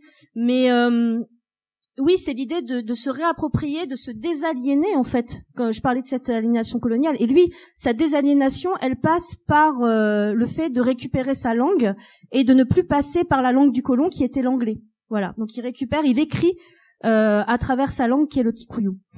Euh, mais pour moi, pour se décoloniser, on ne peut pas se contenter d'une démarche individuelle qui qui est propre finalement, je trouve, à une mentalité actuelle, euh, une mentalité militante que que j'appellerais une mentalité assez libérale, euh, qui est liée à ce qu'on appelle le développement personnel ou qui va être de l'ordre de la satisfaction personnelle. c'est un peu ça ce qui me dérange à l'heure actuelle dans le militantisme, notamment à travers les réseaux qu'on voit beaucoup percer, et je suis pas contre ça, mais le problème c'est quand il y a que ça. en fait, et qu'il n'y a pas d'autres possibilités d'action. Euh, on peut pas se contenter juste de développement personnel et d'aller bien pour soi-même, en fait. Donc, euh, à la décolonisation de son esprit à soi, il faut aussi garder en tête une lutte anti-impérialiste. Il faut avoir une, une, conception pour moi qui est matérialiste pour décoloniser, non, seulement se décoloniser son esprit, mais décoloniser matériellement parlant et structurellement parlant le monde. Donc d'un point de vue économique, euh, je pense par rapport, euh, par exemple, aux relations euh, impérialistes, coloniales qu'il y a avec la, euh, dans le cadre de la France, la, la France Afrique, l'armée française en Afrique, les colonies françaises départementalisées, la Palestine, les luttes de solidarité avec les migrants et qui sont pas que des Ukrainiens. Enfin, du coup, voilà, c'est pour moi, c'est ce qui manque à l'heure actuelle, c'est une lecture et des et des actions qui, se, qui sont dans une perspective anti-impérialiste en fait. Mais vraiment. Et, et donc décoloniser, c'est pas juste se décoloniser soi, c'est décoloniser, tenter de décoloniser le monde. Alors maintenant, comment on fait? Bonne question. Donc ça demande de, pour moi, c'est par l'action collective, c'est par l'organisation collective que ça se fera en fait. Il faut, il faut renverser les rapports de, de force. Totalement. Et toi, Jean-Victor? Alors moi j'ai pas préparé la question, mais euh, j'ai pas de réponse très écrite.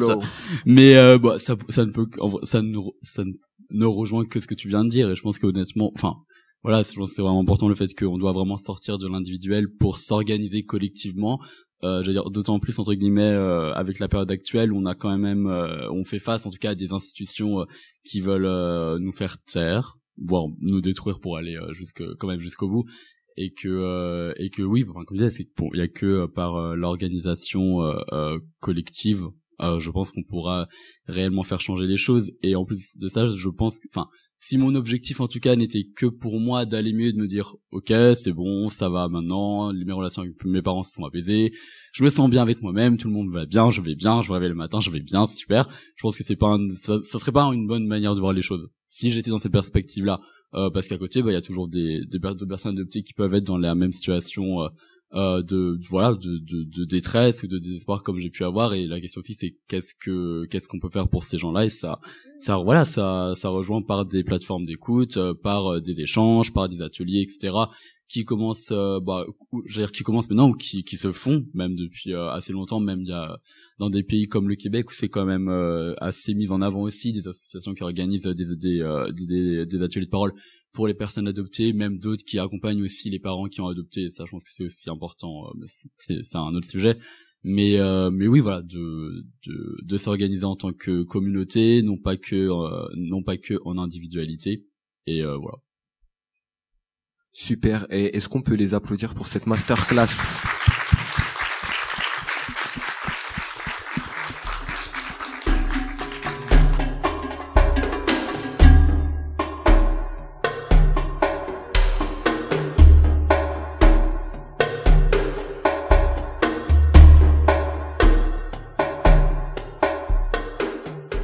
Pense qu'on a énormément appris avec tout ce que vous avez. Non mais franchement là, euh, je vais dormir moins bête. Non mais euh, enfin, merci beaucoup. Euh, il nous reste encore un peu de temps pour des questions du public. Je sais pas s'il y a des gens, voilà, qui ont des interrogations. Il y a quelqu'un au fond là-bas. Je sais pas comment on fait pour le micro. Ouais, voilà, là-bas au fond. Si on m'entend. bonjour à tous et à toutes. Alors, alors pour le, joueur de foot, il s'appelait Saïd Vivine et il jouait à l'Ast Milan et euh, en fait il était d'origine éthiopienne et quand on sait l'histoire euh, que l'Éthiopie a avec l'Italie euh, c'est enfin c'est assez grave ce qui s'est passé parce qu'il y avait aussi une minimisation de la part des parents euh, de euh, du enfin de la enfin, des raisons de l'adoption ouais de racisme qu'il a vécu parce qu'il disait qu'il en avait marre de vivre le racisme à chaque terrain. À chaque lieu où il tournait et ça c'était quelque chose le qu'il qu'il avait il a écrit une lettre où il disait que ça le pesait et euh, en fait il, a, il avait enfin on sent dans son dans son geste et dans sa lettre qu'il n'avait pas été écouté et que euh, voilà. Mais euh, moi ma question c'était sur euh, alors j'ai compris euh, on souhaite l'abolition pour les euh, adoptions transraciales internationales. Mais pour ceux qui sont déjà là les personnes non blanches les enfin les enfants non blancs euh, qu'est-ce que vous préconisez euh, de votre côté? Parce que je sais que, par exemple, Amandine Gay, elle avait parlé de faire, euh, qui est aussi une personne adoptée. Adoptée transraciale, mais au niveau national, mais sous X. Oui, voilà. je suis ben- trop. euh, C'est parce que vous êtes institutrice ou, ou prof. euh. Désolée si je suis trop incisive des Non, fois. il n'y a mais- pas de souci. Euh, Qu'est-ce que vous préconisez vous de votre part, euh, enfin que ça soit qui vont vers des familles euh, qui sont entre guillemets de leurs mêmes origines ou euh, des questionnaires ou des, euh, enfin, je sais pas, où vous avez pas réfléchi et vous avez pas l'idée? on en revient à la question du, du, de, de l'absence en fait de services de post-adoption vraiment et d'accompagnement. Donc euh, je pense pas que ce soit que aux adoptés de se poser la question, c'est aussi, aussi aux institutions en fait de prendre ça en charge.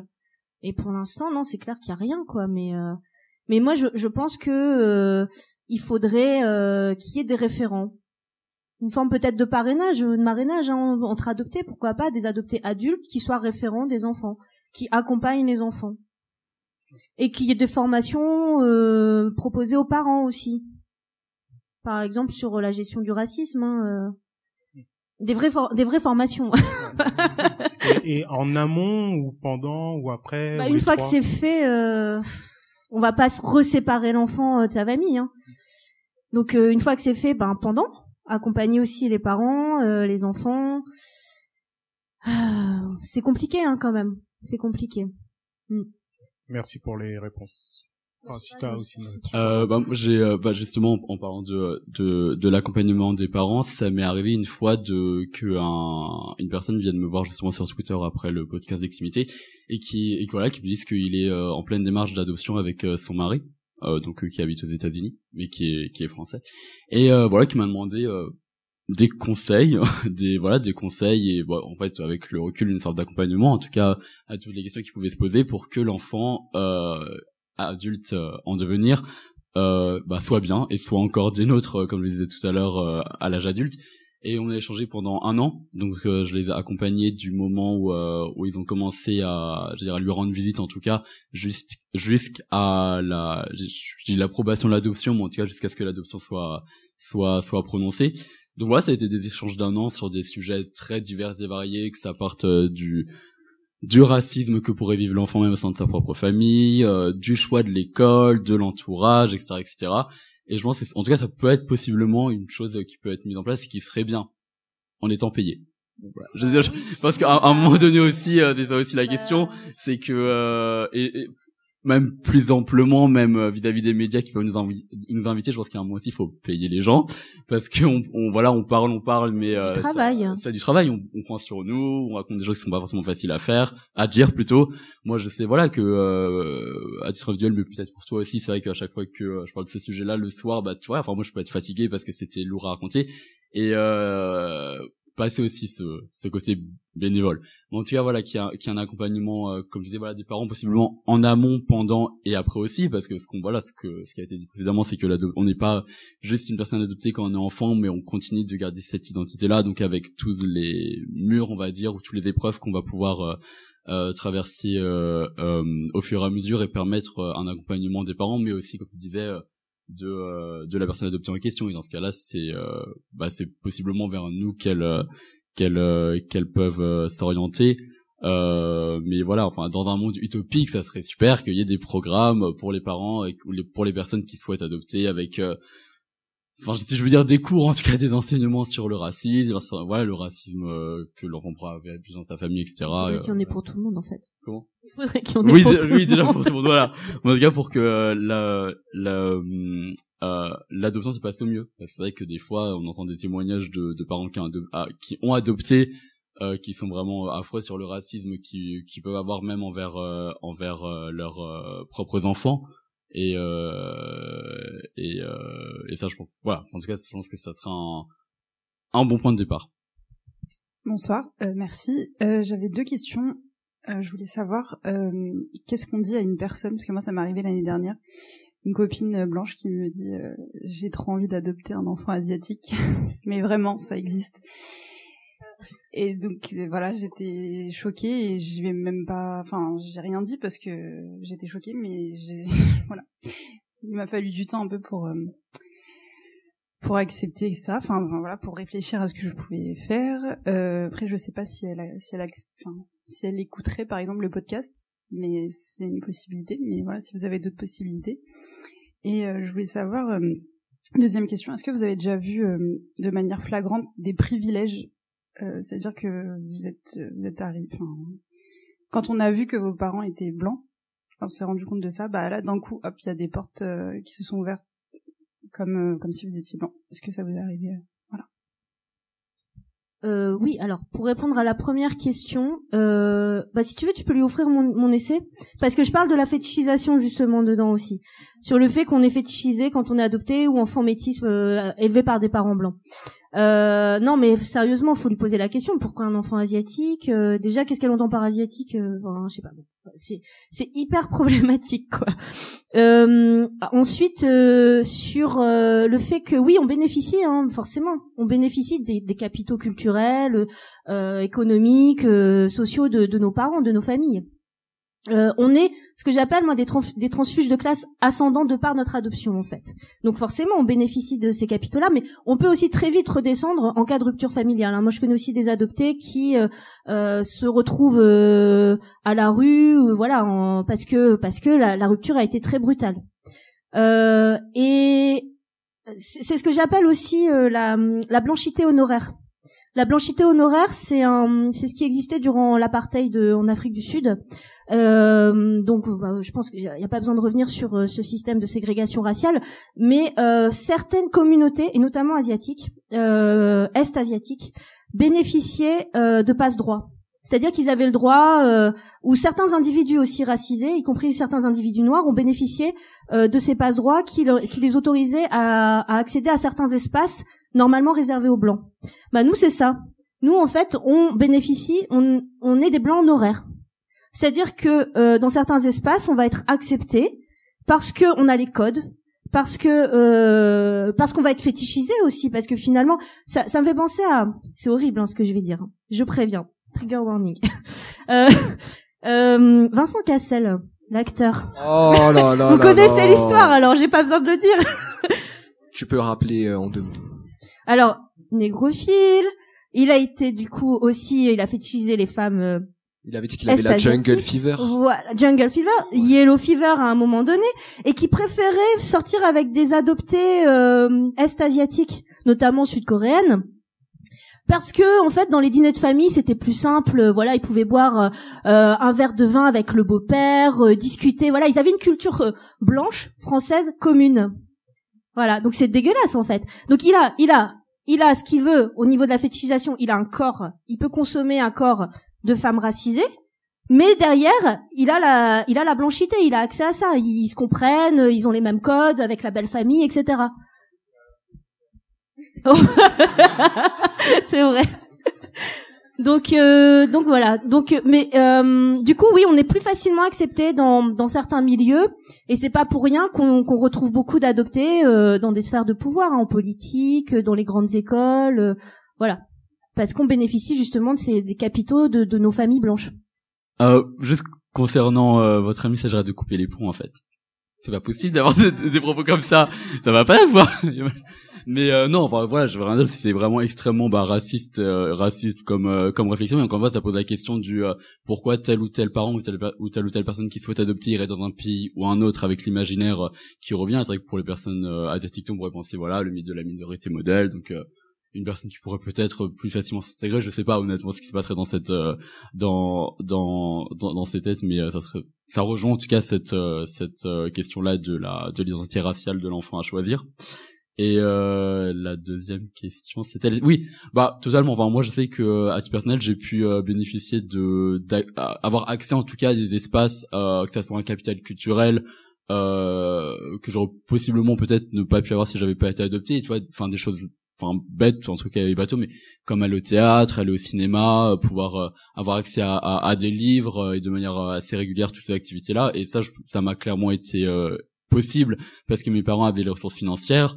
Ça se situe aussi dans l'éducation où j'ai pu aller dans une dans, dans une un lycée privé etc etc idem pour mon frère pour faire des grandes écoles qui coûtent cher. Et ça bah, c'est le, le privilège si je puis dire d'être une personne adoptée c'est voilà encore une fois avoir accès à des sphères euh, qui nous sont pas forcément ouvertes en tant que personnes racisées, mais que nous on y a accès et d'avoir accès à des espaces euh, dans lesquels euh, on, on nous on nous attend pas, mais comme tu disais, ou d'un moment à un autre, par contre, on va nous rappeler qu'on est quand même une personne qui n'est pas blanche, donc quand même nous remettre à la place en mode bon, t'es là, mais quand même euh, sous condition, on va dire. Et euh, si t'es là sous condition, c'est-à-dire qu'à n'importe quel moment, on va pouvoir te faire comprendre que tu que tu redescends, quoi. Euh, bonjour. Euh, alors moi, euh, ma question, elle était au niveau de la représentation, parce que je me demande comment ça peut être pour vous. Est-ce que c'est quelque chose dont vous avez manqué? Parce que en tant que personne adoptée, peut-être que il doit avoir un décalage entre le fait d'avoir une, une représentation de personnes soit noires, soit asiatiques, mais sans forcément avoir euh, la culture puisque vous grandissez avec des parents blancs. Alors est-ce que la représentation c'est quelque chose qui vous a manqué? Est-ce que vous avez vu par exemple dans les représentations de personnes adoptées au cinéma notamment euh, des clichés, des clichés qui revenaient souvent, qui vous gênaient, euh, qui vous ont marqué? Et euh, globalement qu'est-ce que ça fait de grandir sans une représentation qui soit accurate? Moi j'ai j'ai j'ai pas eu beaucoup de personnes euh, asiatiques. Euh, j'ai pas grandi avec des référents euh, asiatiques, y compris dans les films, les séries, etc. Et même quand j'en voyais, bah, je pense par exemple à l'actrice Lucy Liu, je, je, il fallait que je me distancie d'elle. Et la distanciation, elle passait par le fait que je la dévalorisais physiquement. Je la trouvais pas belle, par exemple. Euh, parce que je me dévalorisais moi-même physiquement, parce que j'avais intégré euh, l'impérialisme esthétique blanc euh, de ce que c'est d'être beau, belle, d'avoir un certain corps, un certain physique, etc. Et, et du coup, j'avais besoin de me distancier parce que moi-même, je me, je me représentais comme blanche. Donc ça, c'est une des conséquences de ce manque de, de représentation et le fait d'être isolé dans une famille blanche et de ne pas avoir d'autres alter ego en fait. C'est ça, c'est ce qui nous a manqué, c'est des alter ego. Euh, au niveau de la représentation, je pense que déjà être une personne euh, pour pour, mon cas si asiatique, c'est déjà compliqué de se voir représenté en tout cas quand j'ai grandi etc. Et la représentation était égale à zéro. Euh, donc j'essayais de, de, de chercher un, des modèles entre guillemets si je puis dire dans des personnes euh, Asie de l'Est etc etc qui n'étaient pas non plus euh, très très glorieux vu que dans les exemples que je peux avoir actuellement en tête c'était des représentations bah, totalement racistes des personnages secondaires ou voire même très secondaires euh, au, au, second plan. Euh, donc euh, il a moi en fait le, la représentation on va dire que j'ai eu de mon pays et de moi-même en tant que personne cambodgienne c'était par des films indépendants en fait. Mais le fait d'avoir accès aux films indépendants c'est parce que mes parents avaient ce capital culturel pouvaient m'emmener au cinéma et avec un cinéma qui passait ces films là tu vois. C'est vraiment les, les les films qui passent enfin en tout cas en, plus quand on vit dans une petite ville qui passe pas du tout ou très peu à Paris voilà je dirais certains films qui passent dans les MK2 euh, bibliothèque et le de scène et euh, mais mais ce qui m'a beaucoup marqué voilà il y a des films comme euh, j'étais allé voir euh, Diamond Island qui se passait à, à Phnom Penh donc là où j'ai où j'étais adopté il y avait le film d'animation Funan aussi euh, qui est un film d'animation sur le le génocide des Khmers rouges et sur une mère qui perd son enfant et qui part à sa recherche avec son mari et euh, dernièrement, il y avait, il y a eu White Buildings, mais que j'ai pas eu, que j'ai pas vu, et qui se passe aussi au Cambodge. Mais ce qui fait que la représentation s'est fait tout de même assez tard. Et en ce qui concerne l'adoption, euh, avec du recul aussi maintenant, j'ai pu trouver des représentations dans des films d'animation aussi. Des exemples qui peuvent paraître bêtes, mais qui, enfin, qui me font sourire entre guillemets. Bah, Kung Fu Panda. Le héros est adopté. Enfin, c'est un panda qui est adopté par un oiseau, je ne sais plus quel oiseau c'est, mais en tout cas, voilà. Voilà, exactement par une oie, voilà, bah il a été adopté. Hercule dans Disney a été adopté. Et, euh, et en fait, voilà, c'est vraiment des, des, exemples comme ça euh, qui, alors, qui soulèvent plus ou moins, en tout cas, les questions d'adoption. Mais mine de rien, là, où il y a quand même la question de euh, de la quête de soi. Parce que dans les deux cas, c'est quand même deux personnages qui essaient de retrouver, euh, de, de comprendre en tout cas leurs origines, de retrouver leurs parents par des moyens euh, divers et variés. Euh, bon non, à ce jour-là, euh, à ce jour-là, disons que la, représentation d'adopter, je l'ai par mes amis, par mon entourage. Euh, il y a aussi une une journaliste qui est une journaliste américaine qui s'appelle Nicole Chung, si je me trompe pas, qui a écrit un essai qui s'appelle All I Know Is Now, quelque chose comme ça, qui été le premier essai d'une personne adoptée que j'ai pu lire et ça a vraiment été, euh... enfin, blow my mind, on va dire, je l'ai lu il y a deux trois ans et euh, parce que voilà, j'ai pu le trouver dans une librairie à Paris anglophone et euh, ça a été, ça m'a fait tellement de bien aussi de lire des paroles d'une femme qui est maintenant mère, donc elle parle aussi d'un point de vue de, de maman euh, aussi en tant que personne adoptée, bah, de son parcours. Je dis bon en fait je me reconnais euh, beaucoup dans, dans ce qu'elle raconte et ça m'a fait euh, ça m'a fait énormément de bien. Donc, donc voilà c'est ça. Ouais, pour revenir sur l'adoption dans la pop culture, c'est vrai que j'ai l'impression que c'est souvent, bon, mis à part les exemples que tu as donnés, c'est c'est souvent un non-sujet. Hein. Euh, ou alors les adoptés, souvent quand ils apprennent qu'ils sont adoptés, ils vont complètement vriller moi, ça me fait penser à Thor, là, le, le frère, là. En fait, euh, je vais, je vais spoiler, hein, si vous connaissez Loki, pas l'histoire de. Thor. Ouais. Bah, il apprend qu'il est adopté, il vrille complètement. C'est pour ça qu'il devient méchant, en fait. Mais euh, après, euh, je pense aussi à la série. Je sais pas si vous voyez euh, sur Netflix euh, The Umbrella Academy. En fait, l'adoption est évoquée, mais vraiment vite fait au début, quoi.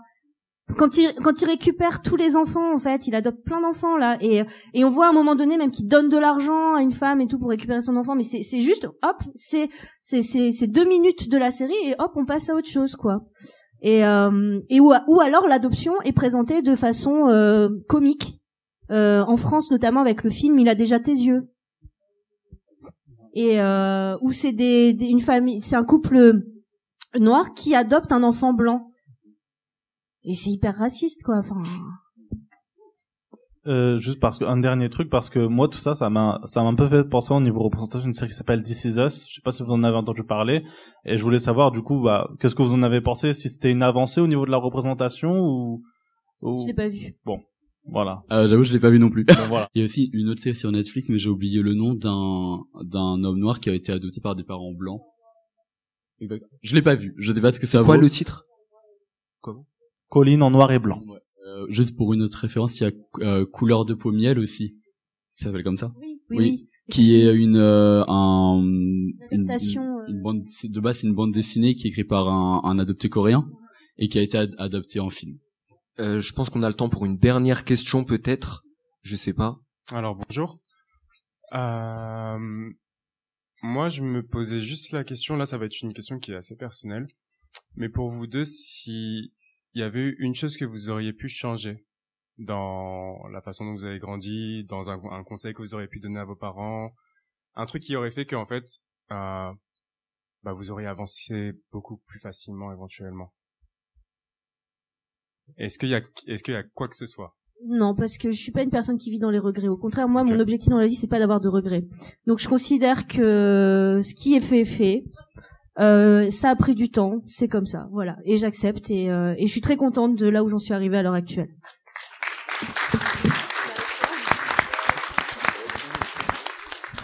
Alors ça va être une réponse qui est un peu différente, mais c'est plus possiblement un conseil euh, aux, aux parents, aux personnes qui souhaitent adopter. Je pense que moi, ce qui m'aurait possiblement aidé à ce moment-là, en tout cas quand j'étais jeune et euh, même en termes de représentation, c'est que mes parents soient amis avec des personnes euh, asiatiques, ce qui n'était pas du tout le cas. Et je pense que ça, ça change la donne quand même. Euh, je pense après euh, reste à voir ce que ça aurait pu changer sur le coup. Mais euh, le fait que voilà que j'ai eu un, un entourage euh, familial amical exclusivement blanc ça m'a pas permis en tout cas voilà de pouvoir me me, me voir à travers d'autres personnes me projeter d'échanger. Peut-être que s'ils avaient eu des amis euh, qui me ressemblaient pour le coup ça aurait pu peut-être changer la donne même sur leur perception du racisme. Mais bon encore une fois comme tu dis voilà ce qui ce qui est fait est fait et, et on avance et, et tu l'as très bien dit quand tu as dit que voilà on va je pense que tout ce qu'on fait en fait justement c'est pour que les nouvelles générations ou les personnes qui ont notre âge et qui sont pas dans la la même euh, un niveau de démarche différent puissent le vivre au mieux Bah merci beaucoup à vous deux. Merci Joui, merci Jean-Victor pour votre présence euh, ce soir euh, euh, sur scène. On en a énormément appris et, euh, et, et- et je suis très content parce que euh, vos, vos- paroles dans à l'intersection elles vont constituer une archive inestimable pour la suite et euh, aussi pour euh, que ce soit les personnes adoptées ou pas adoptées. Donc euh, vraiment merci. On, on peut les applaudir. Merci.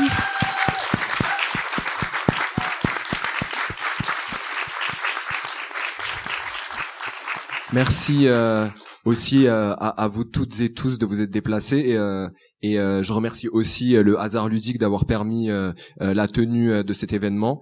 Merci aussi, c'est les derniers remerciements, je vous promets, aux auditeurs et euh, aux auditrices euh, qui n'ont pas pu être là et qui vont écouter l'épisode en différé. Vous êtes de plus en plus nombreux euh, à nous écouter partout dans le monde, c'est un truc de ouf. On est même sur le point d'atteindre les 80 000 streams, donc comme dirait une comme dirait une certaine Safia Fierce qui est au premier rang, c'est le podcast qui stream plus que vos rappeurs préférés apparemment. vous pouvez vous applaudir hein, parce qu'en fait ce podcast il n'existerait pas sans euh, ses auditeurs.